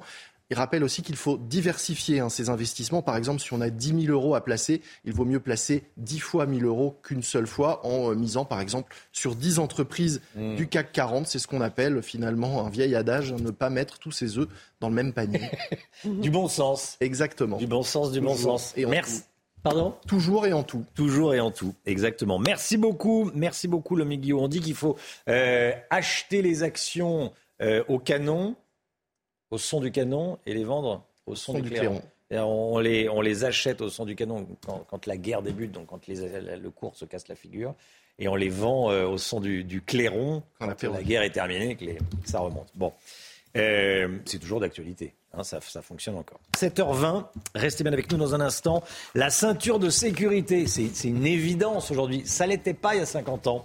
La ceinture de sécurité obligatoire qui fête ses 50 ans en France. On en parle avec Pierre Chasseret. A tout de suite, juste après la pub. Rendez-vous avec Pascal Pro dans l'heure des pros, du lundi au vendredi de 9h à 10h30. La ceinture de sécurité. On en parle avec vous, Pierre Chasseret. Bonjour Pierre. Bonjour Romain. Délégué général de 40 millions d'automobilistes. Il y a 50 ans, en France, la ceinture de sécurité devenait obligatoire. Oui, obligatoire, Romain, mais uniquement à l'avant. On est le 1er juillet 1973. La France essaie de faire passer les premières mesures de sécurité routière et on la rend obligatoire à l'avant. Il faut savoir que les dispositifs de type ceinture de sécurité, ils sont arrivés dans les véhicules à partir de 1970 seulement. Donc il fallait un temps d'adaptation, euh, notamment des véhicules, pour que ça entre un petit peu dans les mœurs. Il faudra ensuite attendre 1979, mon année de naissance, pour qu'elle devienne euh, obligatoire. Hors agglomération aussi, parce qu'au départ, cette ceinture de sécurité en 1973, on ne devait la porter qu'à l'avant et que quand on était en dehors des agglomérations. Ça paraît quand même étonnant. sur les nationales et sur les autoroutes. Exactement. Et c'est en 1990 seulement qu'elle va devenir obligatoire aussi à l'arrière. Dans quel contexte a été imposée cette obligation de porter la ceinture de sécurité? 16 545 tués sur les routes. C'est le bilan de l'année de sécurité routière 1972. La France crée la délégation interministérielle à la sécurité routière. On prend tout un tas de mesures et en 1973, il y a un spot qui va marquer euh, notamment la télévision. C'est la ville de Mazamet couchée. C'est-à-dire que cette ville euh, qui, compte en gros 16 000 habitants, on a essayé de faire prendre conscience aux Français que chaque année, on rasait la population d'une ville sur la route. Parce qu'aujourd'hui, aujourd'hui, pour euh, qu'on ait tous les chiffres en tête, euh, bah, il y a un peu plus de 3000 morts. C'est ça. on n'arrive pas à descendre sous les 3000 morts, un peu plus de 3000. Hein. On arrive à un plafond à 3200. Versus 16 545. Là, c'était tout simplement colossal. Il fallait faire quelque chose. Et puis, s'en mm. sont suivis, après cette ceinture de sécurité symbolique, toutes les autres mesures les limitations de vitesse qui sont arrivées à partir de 1973, le, casque pour les motocyclistes, euh, bref, tout un tas de mesures qui ont débuté avec cette mesure symbolique de la sécurité à l'intérieur de l'habitacle des voitures.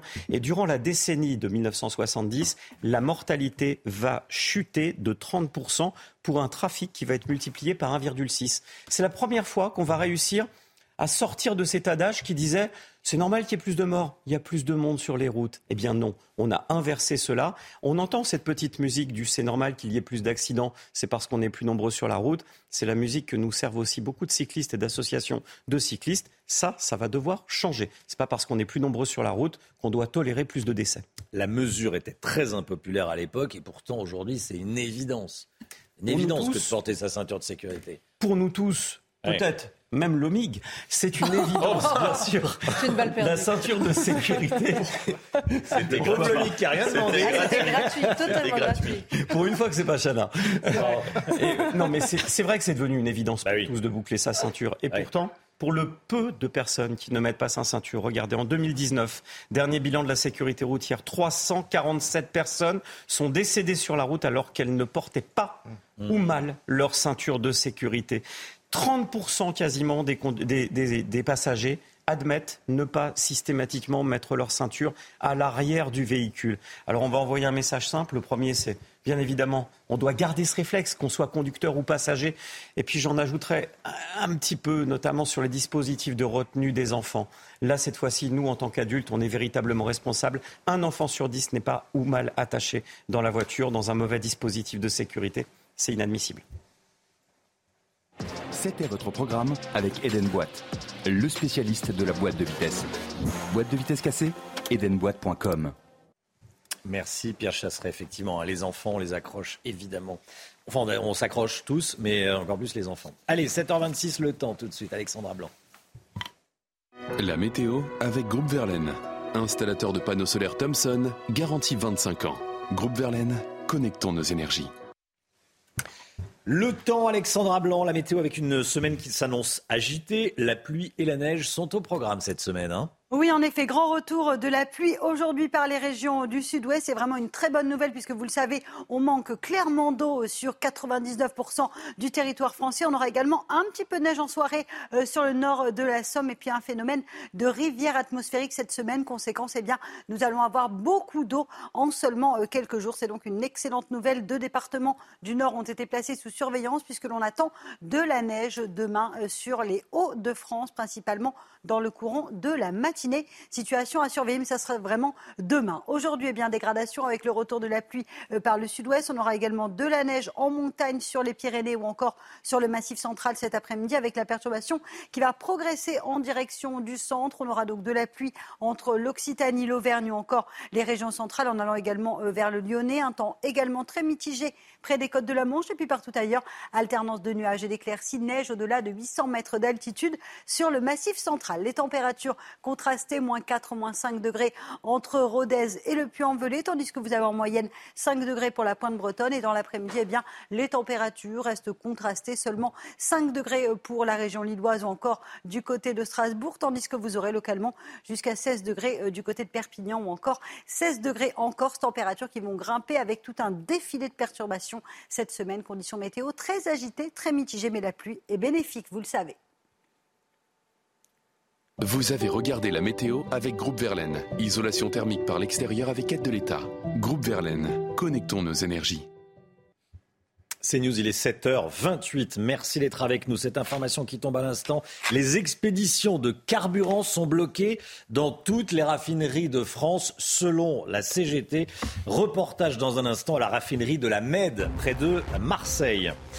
Des éboueurs en grève dans les grandes villes. Dans la capitale, les poubelles de plusieurs arrondissements ne sont pas ramassées depuis hier matin. Le trimestre anti-inflation proposé par le gouvernement dans les grandes surfaces, est-ce que ça va véritablement faire baisser les prix? On verra ça avec Lomic Guillot. A tout de suite, Lomic. Et puis un boulanger qui se défend face aux vendeurs à la sauvette à Noisy-le-Sec, en Seine-Saint-Denis. On va vous raconter ce qui s'est passé. Les expéditions de carburant depuis les raffineries sont toutes bloquées, nous annonce en tout cas la, CGT en Provence-Alpes-Côte d'Azur. Plus aucune goutte de carburant ne sort des trois raffineries depuis ce matin. Et vous allez voir que les syndicats comptent bien inscrire le mouvement dans la durée. Reportage signé Stéphanie Rouquier. Autour de l'étang de Berre, les trois raffineries des Bouches du Rhône entrent dans le mouvement. Nous sommes en grève reconductible. On sait quand est-ce qu'on commence, mais on ne sait pas quand est-ce que ça va se terminer. Il n'y aura plus aucune sortie de carburant, que ce soit par wagon, par pipe ou par camion. Là maintenant, trop c'est trop. C'est l'heure des comptes. Nous sommes prêts. Il n'y a pas de raison qu'on recule. Préparons-nous les uns les autres à un combat de haut niveau. À partir d'aujourd'hui et toutes les 24 heures, ces salariés de la pétrochimie voteront pour reconduire la grève et ils préviennent le gouvernement. La pénurie aux pompes surviendra très rapidement.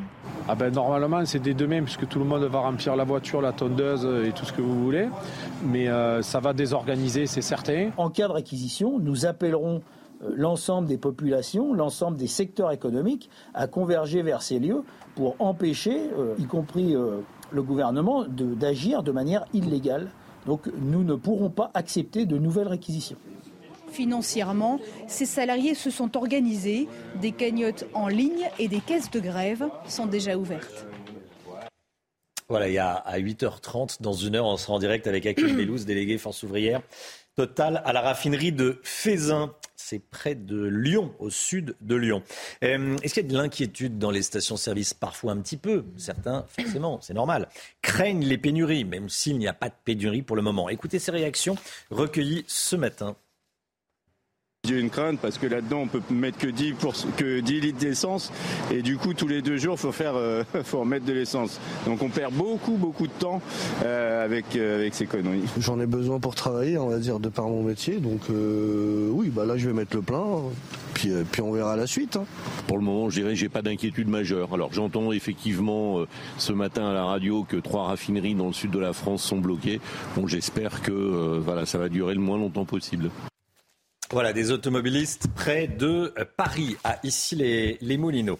Les éboueurs également se mettent en grève. Le centre d'incinération d'Ivry-sur-Seine est à l'arrêt depuis hier matin. C'est le plus gros incinérateur d'Europe. Hein. Alors ce matin, on se demande quel impact cette grève peut avoir sur le ramassage des déchets. On voit ça avec Mathieu Deves, Jeanne Cancard et Fabrice Elsner. C'est le plus grand centre d'incinération de déchets en Europe.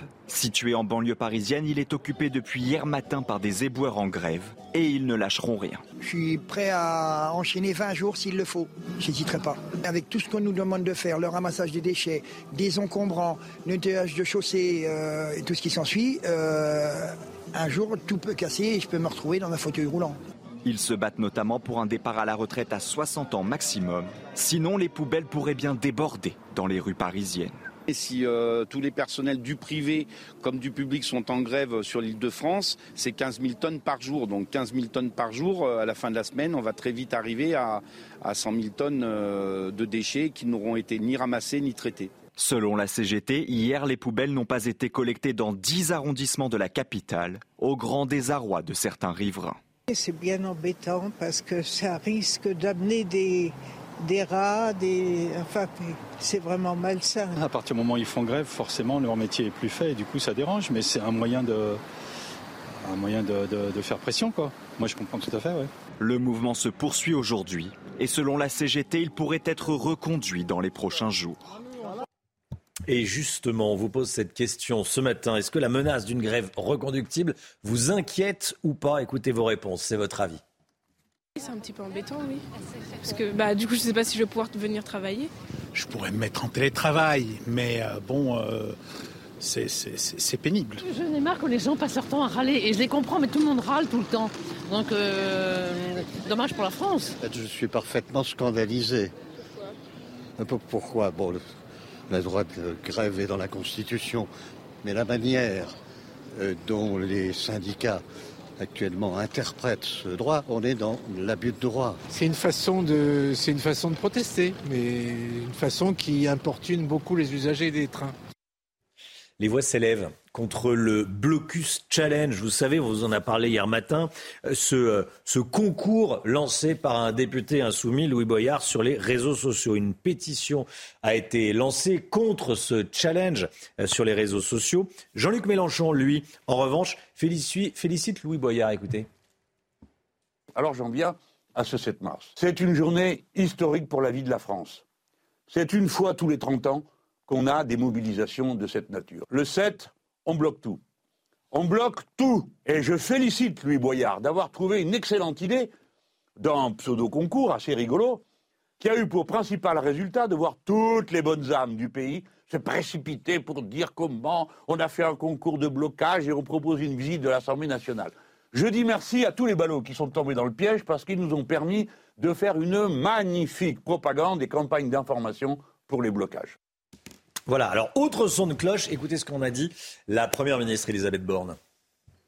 Je trouve que vous voyez de la part d'un député de la République qui finalement n'a pas vraiment participé au débat à l'Assemblée nationale, de considérer qu'une réforme des retraites, c'est l'occasion de faire un concours sur TikTok ou je ne sais quel réseau social, voilà, je pense que là aussi, c'est une question de responsabilité. Je pense que ça n'est pas exactement ce qu'on attend d'un député. Voilà, est-ce que c'est ce qu'on attend d'un député? Euh, Vous avez certainement votre idée chez vous, Jérôme Béglé? Non. C'est pas ce que j'attends d'un député. Parce que, ce qui est le, bon, euh, Louis Boyard dit les bêtises qu'il a envie de dire, on est habitué.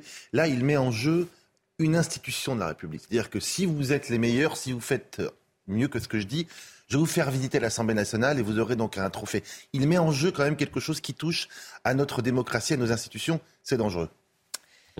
Un commerçant agressé par des vendeurs à la sauvette. On vous en parle ce matin. Ça s'est passé dimanche dernier dans un quartier sensible de Noisy-le-Sec en Seine-Saint-Denis, Et ce commerçant tentait de s'interposer dans une bagarre entre trafiquants de drogue et de cigarettes. Il témoigne au micro de CNews et nous raconte son quotidien. Charles Baget et Solène Boulan. Il est 18h dimanche lorsqu'une bagarre entre individus éclate devant cette boulangerie de Noisy-le-Sec. Des trafiquants de cigarettes et de stupéfiants que le gérant tente de faire partir pour faire cesser les nuisances. Alors qu'il essaye de calmer les esprits, il se retrouve encerclé par le groupe. J'ai pas trop vu ce qui s'est passé, je me suis retrouvé par terre. Je me suis retrouvé par terre, quand j'ai ouvert les yeux, il y avait 20 personnes autour de moi. Du coup, je me suis relevé, j'ai couru, j'ai couru jusqu'à ma voiture. Je ne sais pas ce que j'ai eu, mais j'ai très très mal au dos. Il abandonne alors son commerce pour se mettre à l'abri et se rend une première fois au commissariat de Bondy sans déposer plainte. Après, je me suis rappelé que j'avais laissé le commerce ouvert. Ça veut dire que, en fait, je partais avec une caisse d'une journée de je ne sais combien, avec toute la marchandise, mais tellement j'avais peur, j'ai laissé le truc ouvert. Entre le deal et les vols, ce commerçant dénonce une situation invivable pour les riverains. C'est une zone de non-droit ces gens-là, ils sont arrivés en se disant on fait ce qu'on veut, personne ne va rien nous dire. Il ne sait pas s'il va pouvoir continuer son activité. J'ai peur pour mon intégrité physique, pour mon intégrité mentale. Pendant ce temps-là, moi, je perds de l'argent. Et pour vous dire, ça fait 5 mois que je suis là, j'ai pas encore gagné un euro. Je me dis, si j'aime vraiment ce métier, autant le faire autre part et être tranquille, quoi. Revenu sur les lieux après les faits, la police a procédé à trois interpellations de personnes migrantes, dont deux originaires du Maroc. Le gérant de la boulangerie assure qu'il va déposer plainte aujourd'hui. Les sports avec un coup dur pour Neymar. Sa fin de saison est compromise. Il va être opéré de la cheville droite pour éviter une récidive. Il va subir la chirurgie dans les, enfin, cette opération dans, les prochains jours à Doha au Qatar. La superstar euh, ne sera pas de retour à l'entraînement avant 3 euh, à 4 mois. Mais regardez, l'attaquant brésilien a promis dans un tweet Je reviendrai plus fort. Passe difficile pour le Paris Saint-Germain qui affronte, je le rappelle, en huitième de Ligue des Champions le Bayern Munich demain soir à 21h. Un match décisif à suivre sur les antennes de Canal les syndicats font pression. Hein. Euh, je vous rappelle cette information que je vous donnais dès le début de ce journal, il y a, une dizaine de minutes. Les, les, expéditions, les expéditions de carburant sont bloquées dans toutes les raffineries. C'est ce qu'annonce la CGT, c'est ce qu'annonce plus globalement euh, tous, les, tous les syndicats. Pourquoi? Bah Pour créer des tensions dans les stations-service, hein, pour être clair, pour faire peur euh, aux, aux, automobilistes. Ça a été annoncé il y a une, une dizaine de minutes. Euh, que faut-il attendre du trimestre anti-inflation du gouvernement? Est-ce que concrètement les prix vont baisser dans les grandes surfaces? On va voir ça avec Lomi Guillot dans un instant. À tout de suite. C'est News 7h43. Bienvenue à tous. Merci d'être avec nous. Tout d'abord, le point info avec Chana Lousteau. Le gouvernement veut créer une justice de proximité pour les victimes de violences conjugales. Elisabeth Borne a annoncé hier soir la mise en place de 200 pôles spécialisés au sein des tribunaux. Ils traiteront les dossiers de violences intrafamiliales tant sur le plan civil que sur le plan pénal avec un dossier unique et des audiences dédiées. Le père de famille rouennais qui avait passé à tabac l'agresseur présumé de sa fille va être fixé sur son sort aujourd'hui. En octobre dernier, avec trois de ses amis, il s'en était pris à un adolescent qui aurait agressé sexuellement sa fillette. En janvier, 18 mois de prison, dont 6 à 9 mois avec sursis, avaient été requis à son encontre. Le délibéré sera donc rendu dans la journée. Et puis le Royaume-Uni veut encore durcir la législation sur l'immigration illégale. Le gouvernement de Rishi Sunak va présenter aujourd'hui un nouveau projet de loi. Le texte prévoit des mesures pour faciliter la détention et l'expulsion des migrants entrés de manière illégale. Ils seront renvoyés notamment vers le Rwanda et ils ne pourront plus jamais demander la citoyenneté britannique. On va parler des prix. Les grandes surfaces, la grande distribution poussée par Bercy met en place le trimestre anti-inflation. Vous, en avez- certainement entendu parler. Déjà, de quoi s'agit-il exactement, le Guillaume? Alors pour reprendre les choses, hein, Romain, euh, les discussions qui ont duré plusieurs semaines autour du panier anti-inflation, ce projet du gouvernement, ont accouché d'une souris, ou plutôt d'un logo, vous allez le voir, un logo tricolore qui sera apposé pendant trois mois à partir de ces jours-ci sur les produits du quotidien vendus au prix les plus bas possibles, des produits qui seront librement choisis par les grandes surfaces. Autant dire que euh, bah, tout ça, c'est pas grand-chose pour annoncer presque rien. D'abord parce que les prix les plus bas possibles sur un certain nombre de produits, ça reste quand même extrêmement flou. Et puis ensuite parce que vendre des produits du quotidien, eh bien, au prix les plus bas possibles justement, c'est quand même ce que fait déjà normalement euh, la grande surface, qu'on le veut, la, grande distribution, qu'on le veuille ou non. Pour baisser le prix, le gouvernement compte sur une chose, la bonne volonté des distributeurs afin qu'ils acceptent de rogner sur leurs marges. Ça devrait représenter plusieurs centaines de millions d'euros. Là encore, on a du mal à être précis euh, côté de Bercy. Dans tout cela, est-ce qu'il y a quand même quelque chose d'un peu concret Oui, il y a la couleur du logo, bleu, blanc, rouge. ça, ça, c'est concret. Et J'exagère un peu. Il y a quand même quelques annonces. hein. Hier, à la sortie de, de Bercy, Éric de Ritmaten recueillait euh, les propos du euh, président d'Intermarché qui expliquait que, euh, en rognant les marges, ils allaient peut-être pouvoir faire baisser le coût des produits, le prix des produits pour les consommateurs de 10 à 15% de quoi gommer une partie euh, des effets de l'inflation qui va atteindre 25 sur les 18 mois, les 18 derniers mois pour l'alimentation. Autre annonce concrète, les négociations commerciales avec les industriels qui ont lieu habituellement une fois par an, qui viennent de se terminer. On en a, on en a pas mal parlé euh, sur ce plateau. Eh bien, ces négociations vont pouvoir à nouveau avoir lieu cet été, histoire de répercuter plus rapidement les éventuelles baisses des coûts de production sur les consommateurs. Bon, au final, est-ce que c'est pas que de la com? Si, c'est un peu ce que dénonçait d'ailleurs ce- sur ce plateau hier matin euh, Michel-Édouard euh, Leclerc. C'est aussi le point de vue de l'association de consommateurs UFC Que Choisir qui ne croit pas à ce dispositif de trimestre anti-inflation et qui dénonce même une annonce mensongère pour les consommateurs, rappelant qu'il n'y a aucune définition réglementaire de ce qu'est le prix le plus bas possible. Bercy précise toutefois qu'il y aura des contrôles de la DGCCRF, les fraudes, pour s'assurer que c'est bien sur les marges que les distributeurs euh, font des efforts et pas euh, sur le dos des producteurs. Merci beaucoup. Lomi Guillot. C'est vrai que ça peut créer aussi de la, de la confusion, ce logo bleu, blanc, rouge, hein, parce que ça peut laisser croire aux consommateurs qu'on est tous que euh, le produit qui bénéficie de ce logo bleu, blanc, rouge est made in France, est euh, produit en France, alors que pas du tout. C'est- juste une indication d'un effort sur la marge fait par le Ah oui. distributeur pendant les trois mois qui viennent. Mobilisation historique contre la réforme des retraites. Nous dit-on. Est-ce que c'est vraiment historique? Est-ce que ça s'est jamais produit en France, autant de monde dans la rue? On verra ça avec Jérôme Béglé, qui est avec nous ce matin et qui a bonne mémoire. On va faire un peu d'histoire. À tout de suite.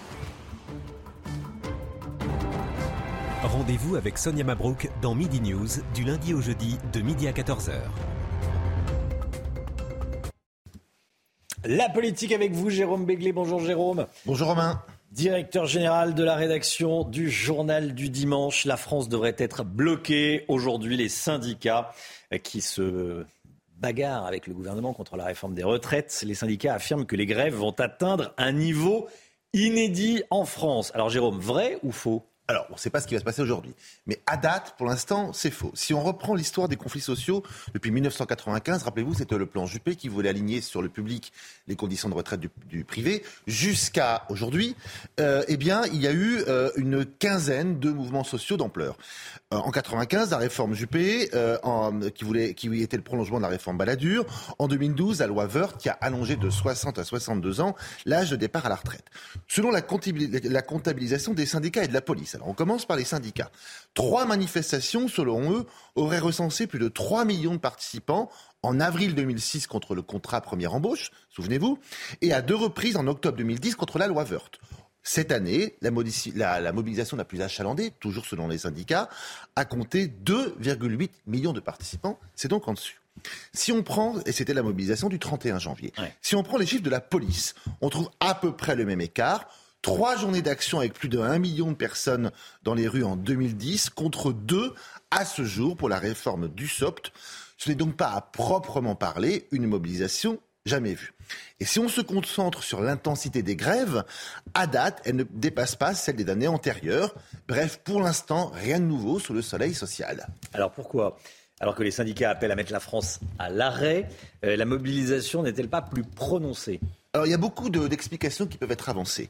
Même s'ils engrangent de nouveaux adhérents depuis quelques semaines, les syndicats ont perdu une large part de leur influence et de leur puissance en 20 ans les salariés leur préfèrent, vous savez, ces fameuses euh, confédérations, coordinations, plus ou moins spontanées, qui jusqu'ici, dans la réforme du SOP, n'ont pas encore commencé à donner de la voix. Euh, deuxième explication, selon un sondage IFOP pour le JDD, 66% des Français pensent que la réforme des retraites proposée par Emmanuel Macron et son gouvernement sera votée et appliquée. Une conviction qui n'incite évidemment pas à la mobilisation. Troisième raison, Nomi Guillon en a parlé tout à l'heure, l'inflation est devenue concrète. La vase des étiquettes euh, des produits alimentaires et des produits de grande consommation n'est plus théorique. Elle inquiète et elle n'incite pas non plus à se priver d'un ou de plusieurs journées euh, de salaire. Quatrième raison, un mouvement social pour être efficace, il doit être accompagné politiquement. Or, les républicains sont globalement favorables à la réforme. Le Rassemblement national s'y oppose certes, mais n'appelle pas vraiment à descendre dans la rue. Euh, et, et, les syndicats reprochent à la France insoumise et à Jean-Luc Mélenchon d'en faire trop et finalement de discréditer leur action. Quant au PS et aux communistes, qui souvent accompagnent ce genre de mouvements sociaux, ils sont aujourd'hui les supplétifs de LFI dans la NUPES et on ne les entend quasiment pas, quasiment plus. Enfin, les images de casseurs qui viennent déborder parfois les vrais manifestants et prendre en otage des cortèges, euh, cortèges qui se veulent bon enfant, viennent souvent décourager les protestataires et les dissuadent de se joindre au cortège.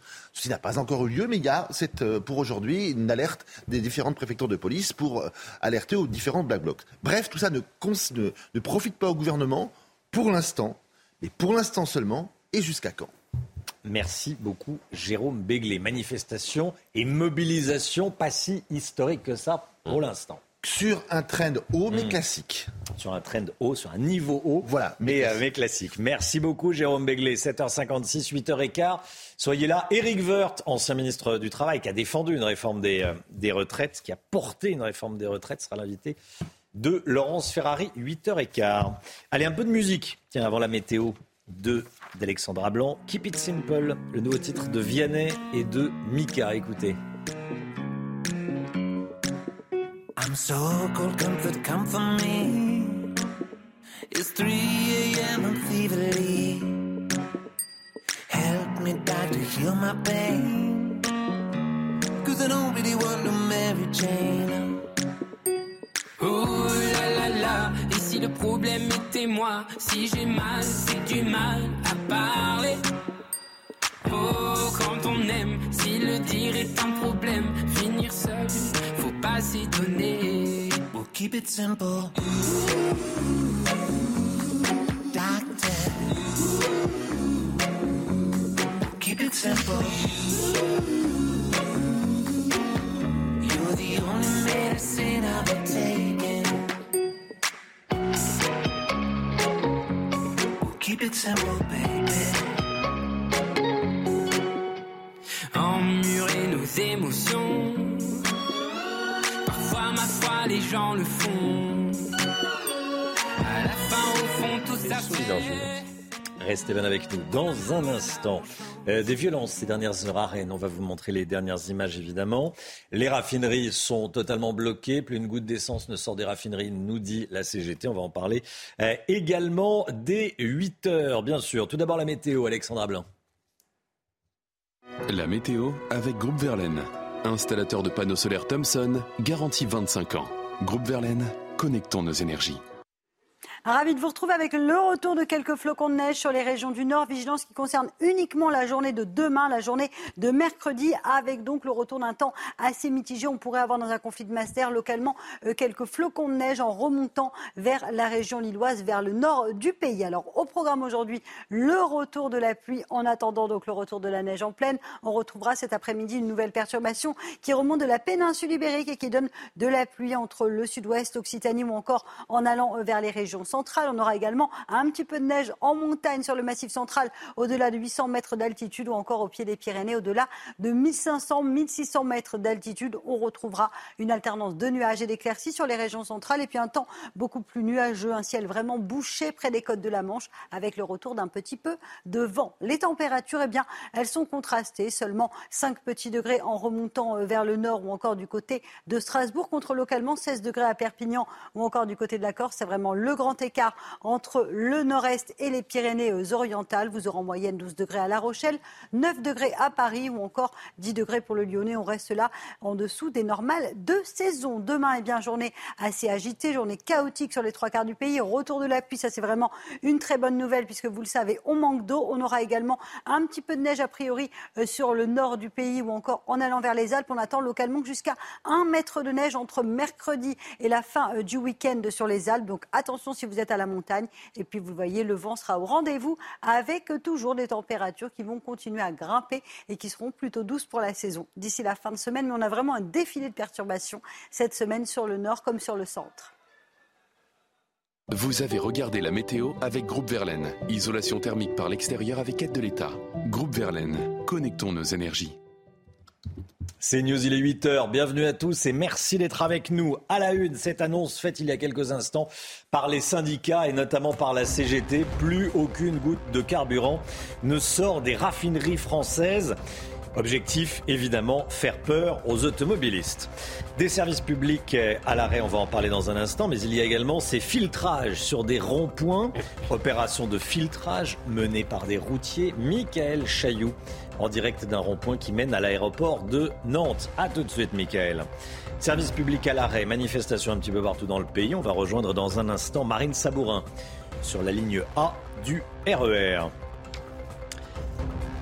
Et puis, dans l'actualité également, un maire qui réussit à bloquer une réunion salafiste dans sa ville de Bretigny-sur-Orge. On va vous raconter la démarche de cet élu. Il était avec nous ce matin sur le plateau de la, matinale. Tout d'abord, je voudrais qu'on regarde ensemble ces images impressionnantes de Rennes.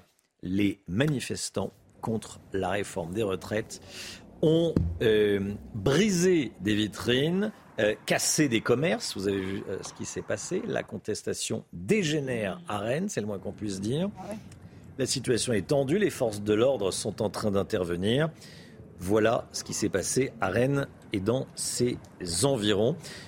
Une cinquantaine de CRS sont présents en certains endroits. Des pompiers tentent d'éteindre des incendies dans la, dans la zone les deux sens de circulation mm. euh, sur la route autour du stade rennais sont fermés à tous les véhicules pour une durée indéterminée. Ce sont des images qui nous parviennent de Rennes. Attendez-vous à de nombreux blocages sur les routes aujourd'hui. Des opérations de filtrage ont commencé, notamment à Nantes, pour euh, manifester contre la réforme des retraites, Chana. Hein. Et on rejoint tout de suite euh, Michael Chailloux en direct d'un rond-point qui mène à l'aéroport nantais. Michael, dites-nous comment ça se passe c'est un, comment, un spectacle assez, euh, assez étonnant ce matin. Parmi euh, les passagers qui sont à pied, on en a vu passer quelques dizaines depuis ce matin pour rejoindre l'aéroport, essayer de trouver un vol, même si quasiment la moitié des vols sont annulés ici. Et puis surtout la présence d'une centaine de militants, beaucoup de la CGT sur ce rond-point pour un barrage filtrant depuis les environs de 5h30, 6h ce matin. Alors on bloque quelques minutes un camion et puis on le laisse passer. Euh, voilà, ce, balai qui, est là maintenant depuis, euh, plusieurs heures euh, sont présents sur place. Alors, évidemment, des militants de la CGT Transport, comme vous le disiez, Romain, mais aussi des militants d'entreprises diverses et variées qui se trouvent ici dans cette zone de l'aéroport. Des gens de chez Airbus, des gens de chez Tipiac, l'agroalimentaire aussi. On essaye de se mobiliser avec ce matin le message que l'on a beaucoup entendu, c'est qu'on veut passer à un mouvement plus dur évidemment, euh, toucher euh, euh, les patrons pour que eux-mêmes appellent à l'Elysée pour dire qu'il faut arrêter avec ce projet. Je vous propose d'écouter un, délégué CGT, c'était il y a quelques minutes. On a décidé de faire, de bloquer les ronds-points afin que le gouvernement euh, puisse entendre nos revendications. Ce gouvernement, euh, il est sourd, euh, il ne nous voit pas, il ne nous attend pas. Donc à un moment donné, on est obligé de se faire attendre. Et malheureusement, c'est dans la rue, c'est sur les ronds-points, dans les manifestations, c'est la seule manière de pouvoir s'exprimer et de se faire entendre. Voilà, vous l'avez compris, on veut donc durcir euh, le ton des actions plus fortes ici pour que euh, ce projet de réforme des retraites soit retiré. Je vous lis juste une phrase que l'on lit ce matin sur le tract qui est ici distribué à toutes les personnes qui passent en voiture.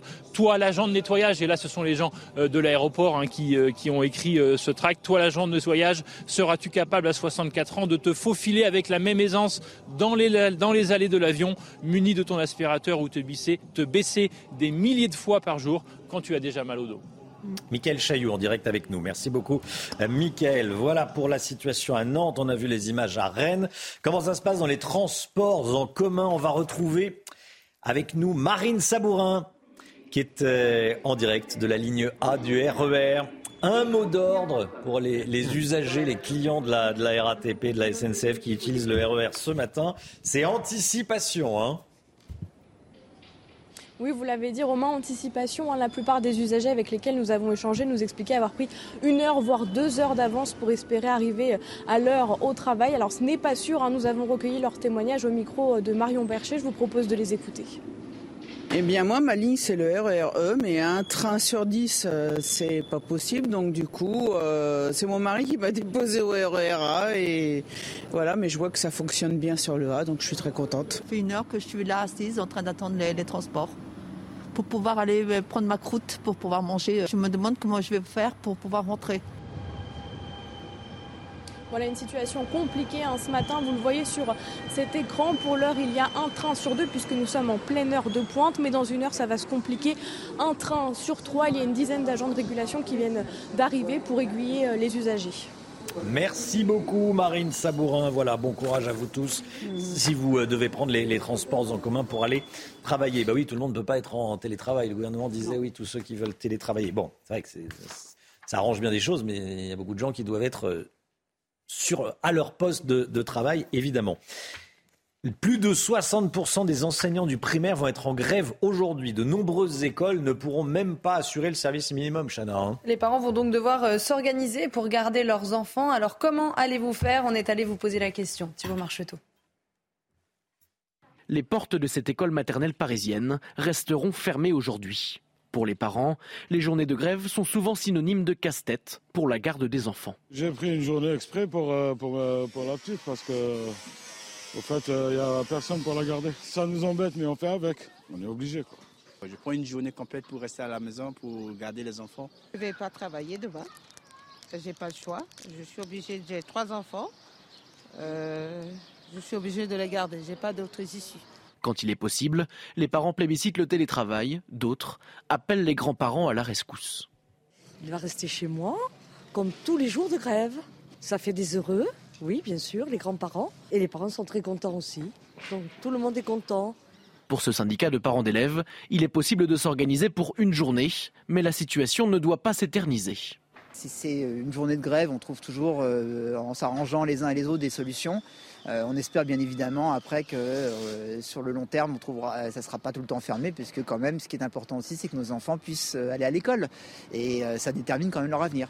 Selon le principal syndicat concerné, 60% des enseignants dans les écoles primaires et maternelles publiques sont en grève aujourd'hui. Elisabeth Borne était l'invitée de C'est à hier soir sur la 5. La Première ministre a réagi au propos de Philippe Martinez, le patron de la CGT, qui appelle, je cite, à mettre l'économie de la France à genoux. Écoutez.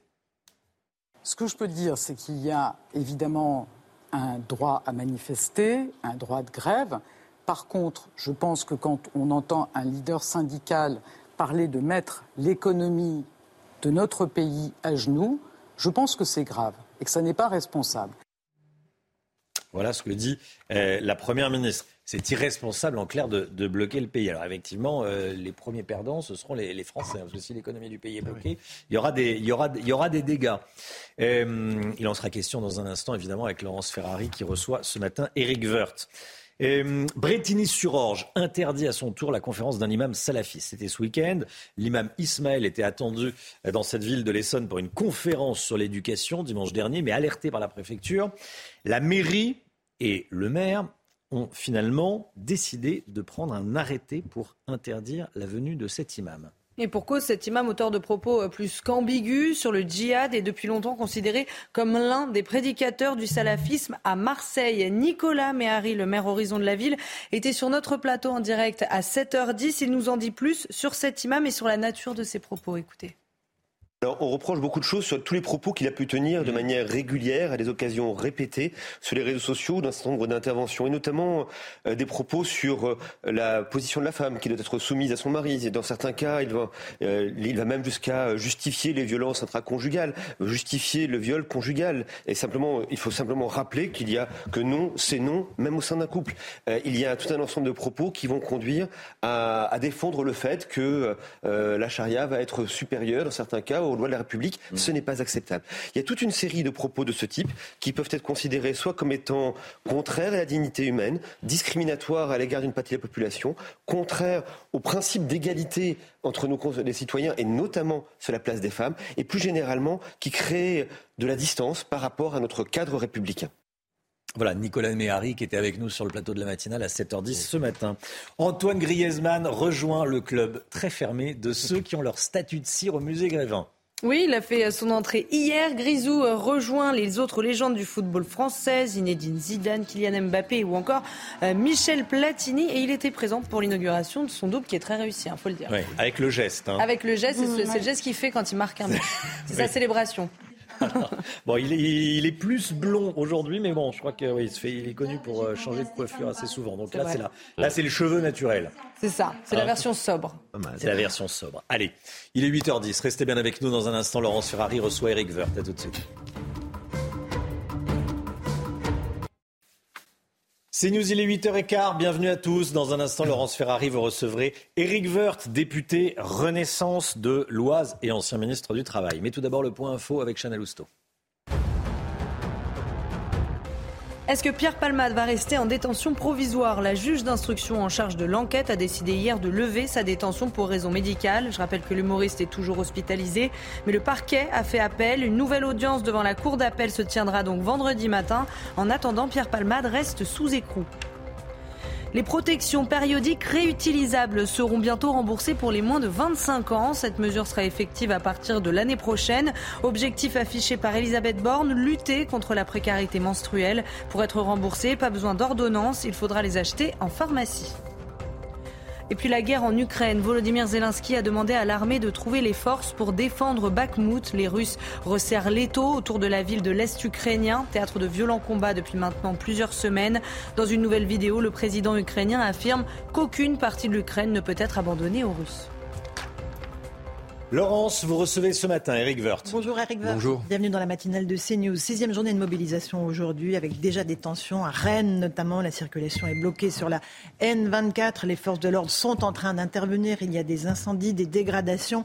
On va en voir quelques images dans un instant. Euh, est-ce que le mouvement, euh, vous le craignez, euh, sera dur que ce soit à Rennes ou dans toutes les autres euh, villes de France Ce sera sans doute un mouvement euh, dur. Il y a eu beaucoup, beaucoup de, euh, beaucoup de, communication là-dessus.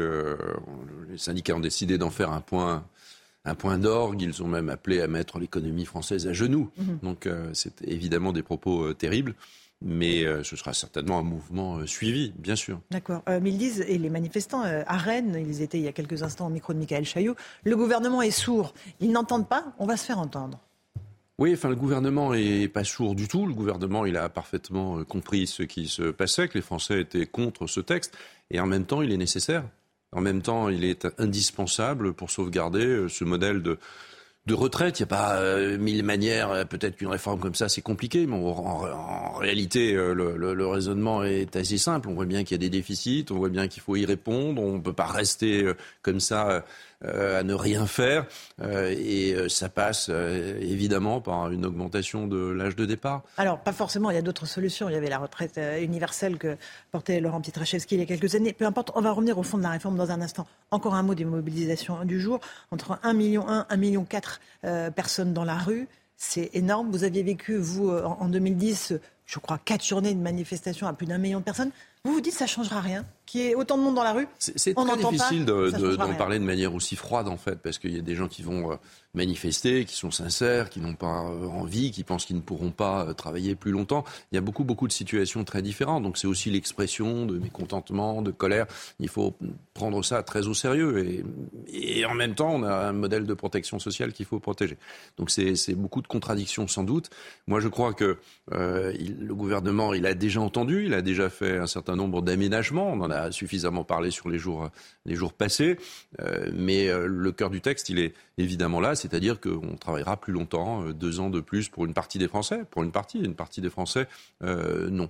Alors, Mais vous attendez un mouvement dur et long, je veux dire. Est-ce que ça peut durer jusqu'au vote du texte qui est prévu fin de semaine Oui, moi je, pense que ça peut durer. D'ailleurs, les syndicats appellent souvent à prolonger le mouvement dans les dans les trains. On parle des raffineries. Enfin, on voit bien d'ailleurs que dans dans les, raffineries. on voit bien que dans les différentes euh, stations à essence, il commence à y avoir euh, des, euh, des queues. Euh, bon, les Français se, préparent. Certains soutiennent, d'autres ne soutiennent pas. Mais on peut toujours vouloir bloquer la France. On bloque pas le texte. D'accord. Euh, le il texte, avance le il texte, avance. C'est ça. Il avance au Sénat. Euh, il y a un travail tout à fait considérable euh, qui est fait par le, le Sénat et par les sénateurs.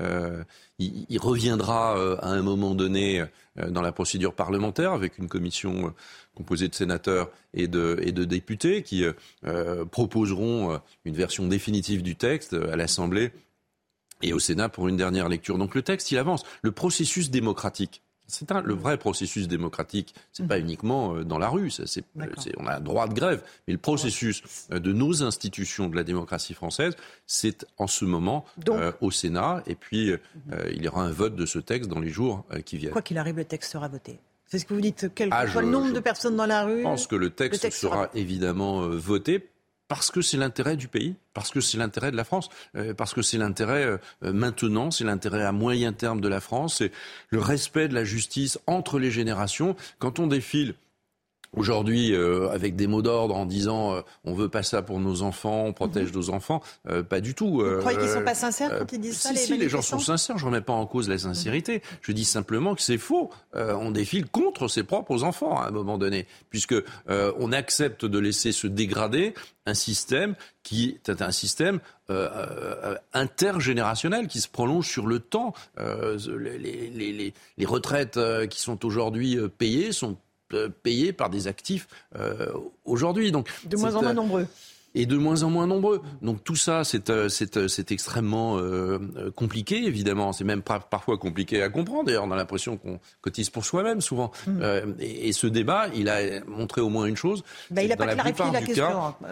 Accordez-le-moi, Oui. Au contraire. hein. oui, mais parce que quand vous voyez quand- sur des systèmes aussi complexes, vous pourriez le faire sur plein de choses. Une fois que vous commencez à les dépecer dans tous les sens pour, les- pour en Ah bah, expliquer des petits morceaux, Mm. il y a un moment donné, sur chaque petit morceau se posent plein de, plein de questions. Et d'ailleurs, il y a beaucoup de Français qui ont découvert qu'il y avait à la fois une durée de cotisation et un âge légal de départ. Euh, bon, Oui, bon, oui. bon, bah, c'est Ah, évidemment tous les fallait- 10 ans, tous les avant, 10 ans. Mais écoutez, on temps va pas pleurer sur, on va pas pleurer sur le sur le lait euh, renversé. Peut-être qu'il fallait la faire avant, mais en fait, elle a déjà été faite avant. Euh, il y a eu beaucoup de temps depuis l'élection présidentielle. On n'a pas arrêté de, de- de parler des, des retraites. Donc il y a eu un travail de pédagogie très important. Mais vous pouvez toujours faire un travail de pédagogie quand il n'est pas totalement dans l'actualité, ça marche pas. Euh, c'est quand euh, le texte, quand un texte ou quand une initiative arrive à un moment donné dans l'actualité. Alors là, on commence à s'y intéresser. Puis tout d'un coup, on commence à se poser des questions. Et on se pose des questions pour soi-même d'ailleurs. Euh, Le gouvernement, il, il pose des questions pour la France, pour les Français d'une manière euh, générale. Mais après, chaque Pour citoyen fait son calcul. d'une manière générale. Après, chacun Et se euh, projette les choses si sur lui-même et se pose des questions, euh, évidemment, sur le résultat, sur le résultat et sur la 68% des manière dont il est impacté. 68% des Français disaient, vous, tout à l'heure, il y en a qui sont pour, contre, 68% sont hostiles à la réforme. Et c'est un chiffre extrêmement stable dans la durée. Ça ne bouge pas, ça ne descend pas. Il y a quand même eu un déficit d'explication du gouvernement. Elisabeth Borne l'a reconnu euh, hier soir. Non mais parce que quand euh, vous euh, bougez des critères, euh, ça crée plein de sujets. Alors combien de personnes sont atteintes C'est très compliqué de compliquer parce que ça, il faut aller chercher plein de situations différentes. oui, c'est très sûr. compliqué de chiffrer. Euh, bah, on l'a vu. Euh, donc donc euh, évidemment chacun chacun se bat avec ses, ses propres euh, objectifs, mais dans la dans la réalité, euh, ce qui est important, c'est de regarder le contenu des, à la fois du texte et le contenu des réformes ou des aménagements qui y sont proposés. Et on voit bien une chose. On voit bien qu'il y a beaucoup d'argent qui est mis dans cette euh, réforme pour rendre le système plus juste. Alors je sais bien que plus personne ne croit à la justice euh, d'une manière générale. tout le monde considère qu'on est traité injustement par rapport à son voisin. Donc c'est euh, un débat euh, presque impossible, presque irrationnel. Mais on voit bien que beaucoup d'argent est mis, plus que dans la plupart des autres réformes. Et on voit bien que euh, lorsque il y a eu ce, ce, ce, débat sur les 1200 euros, tout le monde, une partie, 10 000, ah bah, 20 000, On est parti d'un million huit pour arriver à 10 000. Oui. Accordez-nous quand même non, le petit, un petit non, bénéfice il y a bien quand même. 1 million 800 000 Hein il y a bien un, même. Il y a bien 1 million 800 000 personnes qui, qui vont verront voir leur- augmenter, augmenter. Mais ce ne sera pas leur, 1200 leur retraite. euros. Mais une partie sera pas 1200 euros. Une partie, ce sera 1200 euros, et ce sera 1200 10 000. euros si vous, et ce sera 1200 euros si vous avez une carrière complète euh, au SMIC. On plein. voit bien quand même. On voit bien Non, quand le- même. le diable est dans les détails, plein. vous le Bah oui, savez mais- parfaitement. mais Bien sûr, le diable est dans les détails, mais le- le- le- les détails, ils ont été parfaitement expliqués. Euh, je- C'est parce je- que les je Français ont compris. simplement- parce que les je ministres veux dire ont dit. simplement que sur parce ce que les sujet, ministres ont dit sur les plateaux. sur ce sujet, voilà. sur ce sujet, c'est un, c'est 1,7 milliard d'euros qui sont euh, euh, dépensés, remis sur le tapis pour augmenter les petites retraites. Cet argent, il va pas partir comme ça, euh, il va pas s'évaporer dans le ciel. Il va aller sur les feuilles de, de, de pension, enfin sur le, sur le, augmenter le niveau des pensions des, des, des Français. Donc il y a 4, 5, 6 milliards, 6 milliards et demi de- de- de- de- de- de- d'argent nouveau euh, qui va être mis pour augmenter la justice du système. Et ça, c'est très important. Euh, ceux qui veulent Et cet mettre- argent, il existe. C'est de la réalité. C'est pas de l'argent euh, qui C'est pas est magique. Ah non, Ok. c'est pas magique du tout. Le C'est prendre pas quelque magique part. du tout. hein. Vous Donc, euh, donc les par Français rapport ne savent que quand vous prenez l'argent à un endroit, faut par le rapport prendre au système d'avant, ben oui, mais vous le prenez parce que euh, les Français vont travailler plus longtemps. Vous le prenez parce que le système Deux de retraite, le s'autofinance. Mhm. Et il faut qu'il s'autofinance. Deux ans ferme euh, pour tout le monde, disent les syndicats. C'est une, honte. J'ai, entendu ça pendant, pendant des, des semaines à l'Assemblée nationale. C'est une manière de présenter le travail euh, de, façon. Enfin, on a, on a l'impression que la France est un enfer. Alors, je sais bien qu'il y a plein de conditions de travail sûrement bien plus difficiles que les nôtres. Il y a des conditions, on n'est pas totalement hors sol. Euh, tout ça, nous, nous le savons parfaitement bien, quel que soit son milieu. On vit en France et on regarde les choses. Mais Enfin, euh, comparer le travail à de l'enfermement, euh, à une forme de régime Carcéral, pénitentiaire, oui, euh, quand en même temps les mêmes souvent disent il faut défendre la valeur travail, ça, ça va pas. Il faut valoriser le travail. Et il faut évidemment améliorer le travail. Il faut améliorer les conditions de Et peut-être qu'il travail. fallait parler de travail, Monsieur Wörth. Avant, peut-être que la réforme du travail qui va arriver dans quelques semaines à l'Assemblée, où on va parler partage de la valeur, dividendes, peut-être qu'il fallait le faire Vous avant. savez, je crois que ça n'aurait servi à rien. Ah parce, ouais. que, parce que je pense que ça n'aurait servi Français, à rien, à parce qu'à un moment donné, on en serait revenu quand même à j'augmente euh, j'augmente l'âge de départ à la retraite. Parce que c'est un totem. Et à un moment Parce que donné, c'est un totem. et à un moment donné, c'est un totem, et ça se concentre là-dessus, chacun, chacun se dit j'ai pas envie ou je peux pas. Et parfois, c'est parfaitement vrai. Je ne peux pas travailler deux ans de, de plus. J'ai déjà du mal à aller jusqu'au bout. Il y a des personnes qui sont déjà au chômage à ce moment-là. Je ne peux pas. Bon, on ne peut pas résoudre tous les problèmes de la société française euh, par le système de retraite. Il ne peut pas. Ça peut pas être une voiture balai de l'ensemble des injustices et des conditions de travail euh, des Mais il n'y avait pas d'autre moyen que Mais il faut- repousser l'âge légal à départ Il n'y avait pas un autre faut- moyen la, euh, euh, la retraite euh, universelle, euh, par exemple Non, non, non, non. Mais, Non, mais le déjà, les Français n'en voulaient pas de la retraite euh, universelle. Elle est très compliquée. D'abord parce que l'universalité, c'est très très bien, mais il y a aussi des conditions qui sont très différentes. Vous n'exercez pas souvent les métiers de la même manière. Donc il est naturel que le système de retraite s'adapte aussi à des métiers qui ne sont pas, qui ne sont pas exactement les, les mêmes. Non, la vraie réponse, elle est d'accompagner, évidemment, pendant toutes les années qui vont venir, puisqu'elles vont, elles, cette retraite, cette réforme, elle va monter progressivement. C'est d'accompagner pendant toutes ces euh, le- par, par des réformes du marché du travail, des conditions de travail, de la reconversion euh, euh, professionnelle. Donc tout ça va venir euh, dans un débat qui sera sans doute plus apaisé que le débat euh, d'aujourd'hui. Mais euh, je, je- je- On verra. de- ne croyez pas que s'il y avait, si on avait passé deux ans à, à réfléchir avant comment je vais travailler après le Covid, comment on va Mais faire, comment on va améliorer le télétravail, comment on va essayer d'aller donner plus de souplesse dans, euh, euh, dans le nombre de jours, peut-être travailler dans la semaine, etc., etc. Tout ça euh, mérite évidemment d'être regardé de, de très très près. Ça n'aurait rien changé au fait que d'augmenter l'âge de départ à la retraite, à un moment donné, c'est une sorte de coup près. Et on voit bien que les syndicats qui sont extraordinairement rigides là-dessus, parce que je parlais, vous parliez tout à l'heure. Enfin, la CFDT avait, avait quand même fait des propositions. Mais elle avait dit ça, 64 ans, ça passera pas. Voilà. Oui, mais enfin, ça passe dans tous les autres pays du monde. Euh, toutes les grandes démocraties, elles travaillent à un moment donné euh, plus longtemps. Et elles adaptent aussi, euh, évidemment, euh, le travail à l'âge au travail. Il y a des métiers qu'on ne peut pas faire jusqu'à 64 ans, euh, sans doute, évidemment. Et donc, ça veut dire que très longtemps à l'avance, on doit préparer ces reconversions professionnelles. Et les entreprises sont partie prenante. Les systèmes de formation professionnelle sont partie euh, prenante. Le droit du travail est partie prenante. Mais chacun aussi, personnellement, est partie prenante. On n'attend pas euh, tout de l'État ni de l'organisation publique euh, du pays. À un moment donné, savent vous gérez vos carrières. Les Français le savent très très bien. Un tout petit mot de, vous avez parlé de l'Assemblée nationale. Louis Boyard, député de la France insoumise, a appelé sur TikTok un blocus challenge, appelant les étudiants et lycéens à poster leurs plus belles photos de blocage de l'université. Qu'est-ce que ça vous inspire? Enfin, c'est lui qui débloque. C'est, enfin, une manière absolument. Euh, enfin, il n'est pas à la hauteur de sa, sa fonction de, de- de député. Il y en a euh, un certain nombre. hein. Euh, on a bien vu. On a bien vu que les débats dérapaient. euh, La France ça- ça ne insoumise tirait pas. Oui, oui, une partie de la France insoumise et, et quelques, quelques sans doute euh, autres. Euh, je- je- moi, je regrette en fait que lorsqu'on rentre dans une institution comme l'Assemblée nationale, c'est une institution qui a vécu beaucoup de crises hein, depuis 1958. Donc, il s'est passé d'autres choses hein, et, et parfois bien plus violentes.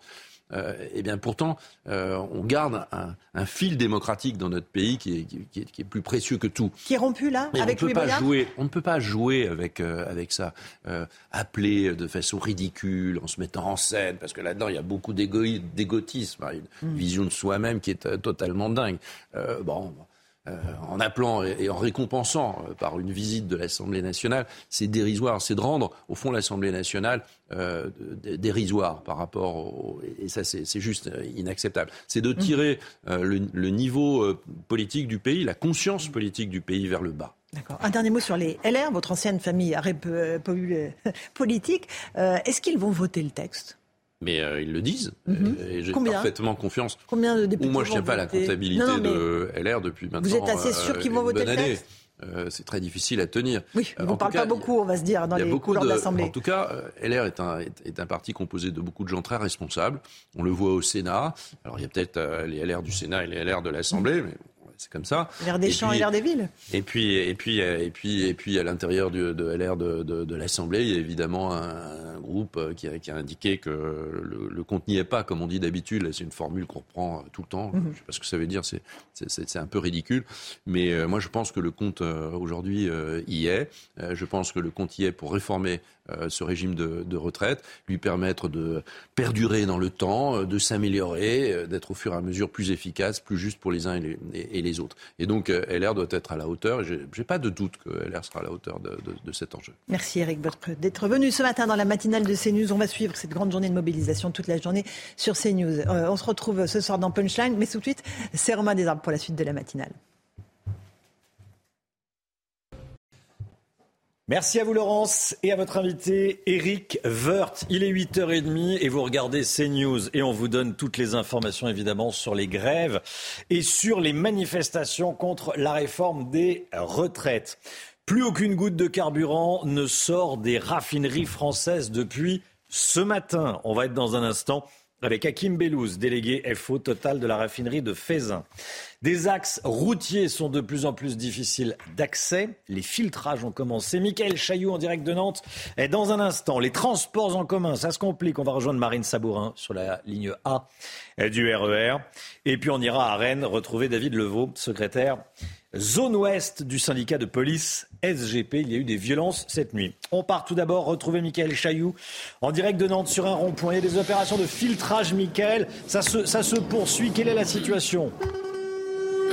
Ouais, ouais, c'est en cours depuis euh, 5h30 euh, ce matin ici, Romain. On est euh, devant l'aéroport de Nantes, euh, l'entrée euh, d'une grande zone industrielle avec euh, de nombreuses entreprises. Donc, ce sont euh, des euh, salariés de ces entreprises qui sont là avec leurs responsables euh, syndicaux depuis 5h30 pour un barrage euh, filtrant. euh, je précise, en clair, on arrête euh, un camion ou un véhicule euh, quelques minutes et puis euh, il repart euh, au bout d'un moment. Et puis voilà, on fait ça depuis, euh, depuis maintenant 5h30. Donc, vous imaginez bien les conséquences de nombreux bouchons euh, tout autour euh, de Nantes, notamment sur le, périphérique, pardon, et puis euh, l'accès à cet aéroport qui est, donc très très difficile ce matin. On a vu des voyageurs à pied qui viennent avec leurs valises, qui ont garé leurs kilomètres, leur, leur voiture, pardon, souvent des kilomètres en amont. Je vous propose d'ailleurs d'en écouter quelques-uns des témoignages recueillis tout à l'heure.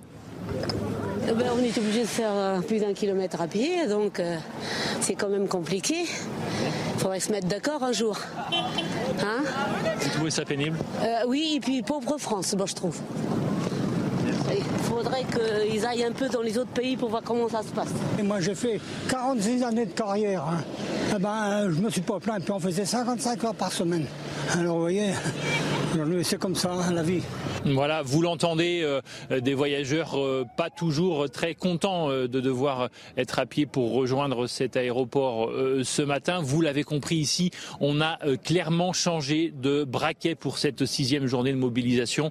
En clair, on veut toucher l'économie, nous ont dit ici les responsables syndicaux, pour que les patrons téléphonent à Macron. Voilà ce qu'on entend ici depuis ce matin, 5h30. Suite des opérations, eh bien, il devrait rejoindre le centre-ville de Nantes pour la manifestation manifestation dont le départ est prévu à 11h en faisant euh, au passage une opération escargot euh, sur le périphérique de la ville. Michael Chailloux, en direct de Nantes. Merci beaucoup, Michael. Je voulais qu'on retourne à Rennes. Regardez ce qui s'est passé cette nuit à Rennes. Il y a eu des violences, il y a eu des dégradations euh, commises, il y a eu des commerces attaqués, vandalisés, il n'y a pas d'autre mot. Il y a eu des, des, incendies volontaires. On est en direct avec David Levaux, secrétaire Zone Ouest, unité SGP Police, vous êtes policier. Bonjour David Levaux, merci d'être avec nous. Qu'est-ce qui s'est passé à Rennes cette nuit? Bah écoutez, on a été très surpris parce qu'on a eu euh, les casseurs qu'on a d'habitude malheureusement dans les manifestations rennaises euh, ont décidé de changer eux aussi de braquet. Hein, J'entendais M. Chailloux dire ça. Et voilà, donc à 0h30, ils se sont réunis à 200-250. Ils ont mis le feu à des palettes. Ils ont bloqué la route de Lorient, hein, euh, qui, se dirige vers le, stade de la route. Euh, voilà, donc mes collègues, malheureusement, euh, vu le peu d'effectifs qu'on a la nuit, c'est une, une triste réalité, n'ont pas pu intervenir tout de suite. Donc, euh, ils ont dû attendre du renfort. Hein. Donc, on a des gendarmes qui sont arrivés ensuite en, renfort. Euh, on a réussi à reprendre les barricades et les faire reculer, mais euh, tout en reculant, évidemment. les individus au nombre de 200, 250, eh ben, ont jeté des projectiles sur mes collègues, ont mis des engins de chantier au milieu de la route, et puis ont commis des dégradations énormes sur malheureusement euh, les magasins des commerçants. Euh, dès la RT, il y a eu euh, le KFC, un magasin de luminaire, une station-service, etc. Voilà, donc les affrontements ont duré jusqu'à environ 5 heures du matin. Et puis les individus ont pris les rues annexes et se sont dispersés en prenant le métro. Donc voilà un peu la situation vannaise. David Levaux, vos collègues ont l'habitude, hein, euh, vos, collègues policiers à, Rennes savent très bien euh, qui sont ces casseurs. Ils viennent d'où? Ils sont politisés, ces casseurs?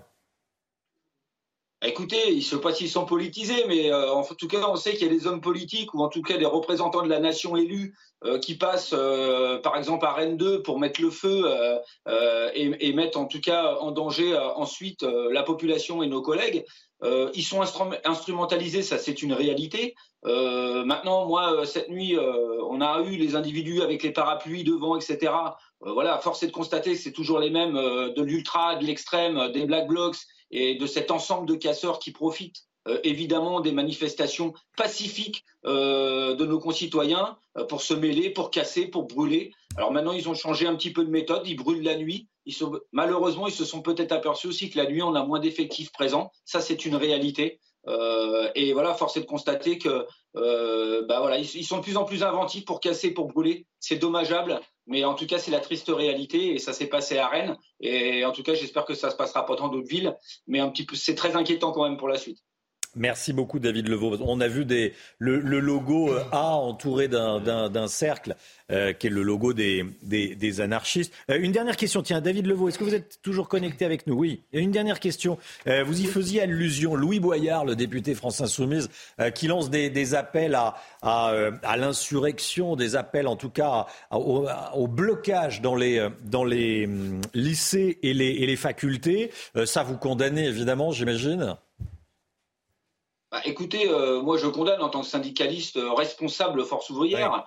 on c'est un droit de manifester. Le blocage du pays dans la légalité des choses à faire, évidemment, on a affaire à un gouvernement qui ne veut pas reculer, qui ne veut rien entendre et qui ne veut pas entendre les Français. Mais de là à aller monter les gens et de créer comme ça cette insurrection violente qui se dirige contre évidemment l'État, donc contre les policiers qui sont le dernier rempart de l'État, euh, non, bien sûr que je condamne, c'est inadmissible. Et moi, je pense, je pense à mes collègues et à leurs familles euh, qui vont un petit peu là, c'est les, temps venus, et ben ils vont prier pour que leur mari, pour que leur femme rentre entier euh, à la maison le soir et pas avec un en brûlant avec un cocktail Molotov ou, etc. voilà, je pense, je pense à eux et ça c'est irresponsable de la part d'élus, en tout cas d'élus à l'Assemblée nationale. Je trouve ça inadmissible. Merci beaucoup, David Levaux. Merci à vous. Merci d'avoir euh, réagi sur l'antenne de, CNews. Allez, on part, euh, on retourne sur le terrain des difficultés dans les transports en commun, Chana. Hein. Oui, de grosses perturbations euh, sont attendues aujourd'hui et, demain sur les réseaux SNCF et RATP. En Ile-de-France, prévoyez seulement un RERA sur trois. Et justement, on rejoint tout de suite Marine Sabourin en direct de la gare du Val de Fontenay, près de Paris. Alors, Marine, les usagers ont anticipé ce matin. Hein. Oui, tout à fait. Euh, Chana, ce qui nous expliquait, eh bien, c'est qu'ils étaient arrivés une heure en avance pour éviter euh, d'arriver en retard au travail. Alors la majorité nous disait euh, soutenir cette manifestation. Eh bien, ils nous disaient donc qu'ils espéraient tout de même que cela ne dure pas trop longtemps puisque cela demandait beaucoup d'organisation. Nous avons recueilli leurs témoignages. Je vous propose de les écouter. Je suis partie plus tôt et puis j'ai vu que le RERE, il y avait un train là dans 10 minutes, donc j'ai attendu. Alors, euh, ben, je suis venue comme tous les jours au RER, e j'ai rien changé. Au début, j'allais à Montreuil en trottinette euh, pour prendre la ligne 9 parce qu'elle fonctionnait mieux. Puis en fait, je me suis aperçue que le RERA euh, marchait très bien. Enfin, en fait, comme les gens ne viennent pas, du coup, même s'il y a moins de trains, ça compense et voilà. Bah écoutez, on fait avec les moyens du bord malheureusement, mais bon, je suis à 100% avec eux en tout cas. La grève, je l'approuve à 100%. Je sais pas comment les enfants, nos enfants et nos arrière-petits-enfants et nos petits-enfants vont s'en sortir, mais ça va être très très compliqué. Voilà, Marine Sabourin a recueilli ces, témoignages. Et le Guillot avec nous. Je voulais qu'on parle des, caisses de retraite. De grève. Des caisses de grève. Alors, les caisses de retraite, mais c'est le sujet aussi du jour. C'est lié également du jour. Mais plus précisément encore, des caisses de grève, effectivement. Euh, quand on fait grève, on n'est pas payé. Hein.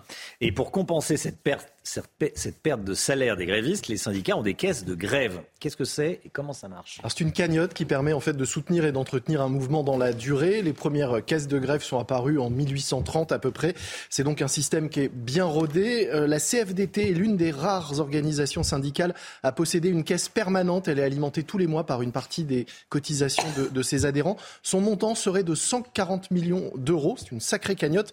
Mais l'organisation a prévu de consacrer un million pour euh, euh, aider les grévistes euh, dans, le mouvement actuel. Pour les autres organisations, ce sont des cagnottes plus ponctuelles qui se font d'ailleurs désormais souvent majoritairement en ligne. Elles se constituent à chaque mouvement à partir de la générosité des salariés. La CGT, par exemple, annonce qu'elle a recueilli 580 000 euros sur Litchi depuis le début du mouvement. Un tiers des donateurs de ces cagnottes seraient des retraités qui soutiennent le mouvement. L'indemnisation peut aller de 7,70 euros de l'heure pour la CFDT, pour les salariés qui en font la demande en fournissant un bulletin de salaire qui montre des retenues pour jour de grève. Et cette indemnisation peut aller jusqu'à 41 euros par journée pour d'autres organisations. Merci beaucoup, Lomique Guillot, pour nous avoir parlé de ces caisses de grève. Les expéditions de carburant, elles sont bloquées dans toutes les raffineries de France. C'est ce qu'annonce la CGT ce matin. On part à Fézin, c'est au sud de, au sud de Lyon, le long de l'autoroute A6 au sud de Lyon. Et on est en direct avec Hakim Bellouz, délégué force ouvrière totale à la raffinerie de Fézin. Eh, bonjour Hakim Bellouz, vous euh, nous entendez? Bonjour, je vous entends très mal, mais je vous entends un peu. Moi, je, vous vois très mal, vous êtes dans le noir. à contre-jour. Alors, euh, totalement à contre-jour. Donc, euh, je, c'est probablement vous, mais, mais j'avoue que on, ne vous voit pas. C'est assez euh, étonnant. Peut-être allumer une lumière ou voilà. Bon, quelle est la situation à la raffinerie de Fézin ce matin? Aujourd'hui, à la raffinerie de Fézin, donc il n'y a plus d'expédition de produits. 75% de salariés grévistes en production, donc il n'y a plus de produits qui sortent de la raffinerie. C'est totalement bloqué, hein, c'est ça, comme dans toutes les, raffineries, c'est bien ça. Hein oui, c'est ça, il y a à peu près 70-75% de salariés grévistes chez Total dans toute la raffinerie. Plus aucune goutte d'essence ne sort et il n'y a plus de production non plus. Non, la production a débit mini sur certains sites. Mais le plus important pour nous, c'est la sortie de produits. Le fait qu'il n'y ait plus de produits qui sortent, c'est le plus important pour nous. Bloquer le pays serait irresponsable, dit Elisabeth Borne.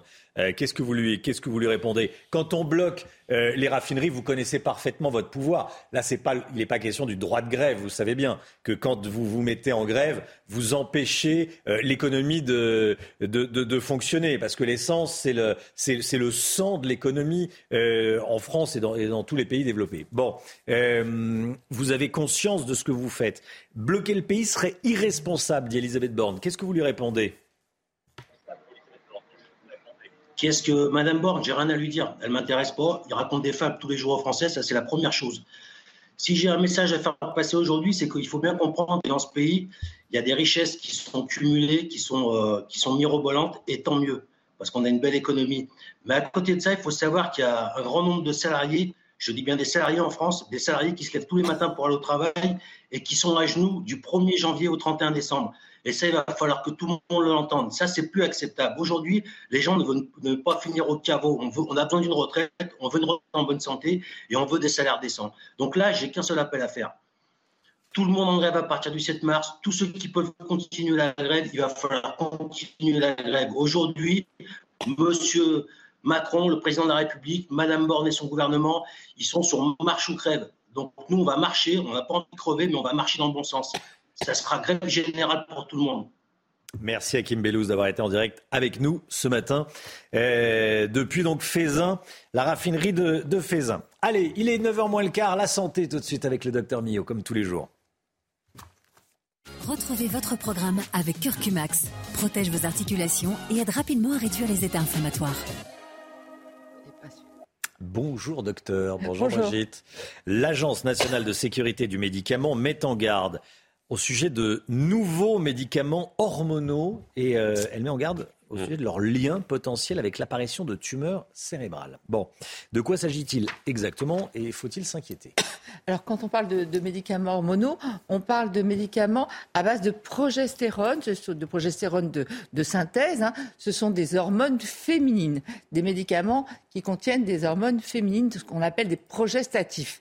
Et quand on parle de ménagiome, on parle de tumeurs cérébrales bénignes qui sont des tumeurs qui se développent à partir des enveloppes du cerveau que l'on appelle les ménages. Vous savez, il y a plusieurs enveloppes qui, protègent le cerveau. Et donc ces tumeurs se développent à partir des ménages et ce sont des tumeurs bénignes. Mais évidemment, si elles grossissent, elles peuvent entraîner des troubles neurologiques et on va y revenir. Donc en fait, ce lien entre hormones féminines et tumeurs du cerveau, il est connu depuis plusieurs années. Euh, on le doit d'ailleurs à, un neurochirurgien qui avait euh, euh, s'était retrouvé à opérer un nombre plus élevé de femmes de, de, justement de ces tumeurs cérébrales, un nombre en nette augmentation. Donc il a cherché à comprendre pourquoi cette augmentation. Et il s'est avéré qu'elles avaient en commun, toutes ces personnes, d'avoir pris des traitements hormonaux euh, d'hormones féminines, de progestatifs. Donc là, on s'est dit, tiens, il peut y avoir un lien entre les deux, et notamment un médicament qui était très utilisé euh, il y a quelques années, ce qu'on appelle l'androcure. C'est un progestatif aussi qui va bloquer les hormones mâles. Et ce médicament, ce progestatif, non, c'est pas tout de suite cela. Euh, ce médicament, ce progestatif, euh, il bloquait les hormones mâles et il était indiqué notamment en cas d'hyperpilosité. Vous savez, l'hirsutisme. Toutes ces personnes qui souffrent, ces femmes qui souffraient de poils euh, mmh. abondants, donc on leur donnait ce médicament, l'androcure, et aussi il était indiqué pour les transitions de genre. Hein. Ce sont des, des médicaments qui bloquent les hormones mâles. Donc et d'ailleurs, ça a été tellement, euh, les gens ont été tellement sensibilisés que la prescription de ce médicament a diminué de 88%, vous voyez, en quelques années. Hein. Euh, donc voilà. Donc ça, ce lien, on le connaissait. Il y avait Androcure, il y avait Luténil et Lutéran, des médicaments euh, à base de ces hormones.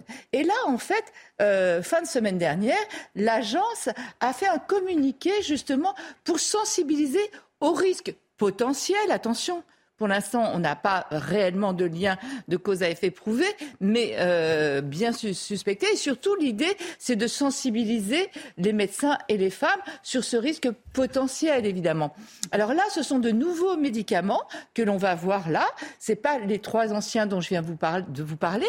Ce sont de nouveaux médicaments et ces médicaments, ils sont prescrits assez souvent, puisqu'ils sont prescrits aux femmes ménopausées, euh, ils sont prescrits aux femmes qui souffrent d'endométriose. Euh, ils sont prescrits aux femmes qui ont des troubles menstruels avec des règles longues, des règles douloureuses. Ils sont prescrits aux femmes qui ont des fibromes. Donc, ce sont des médicaments quand même très utilisés. Donc, l'idée, c'est quoi avec ce communiqué?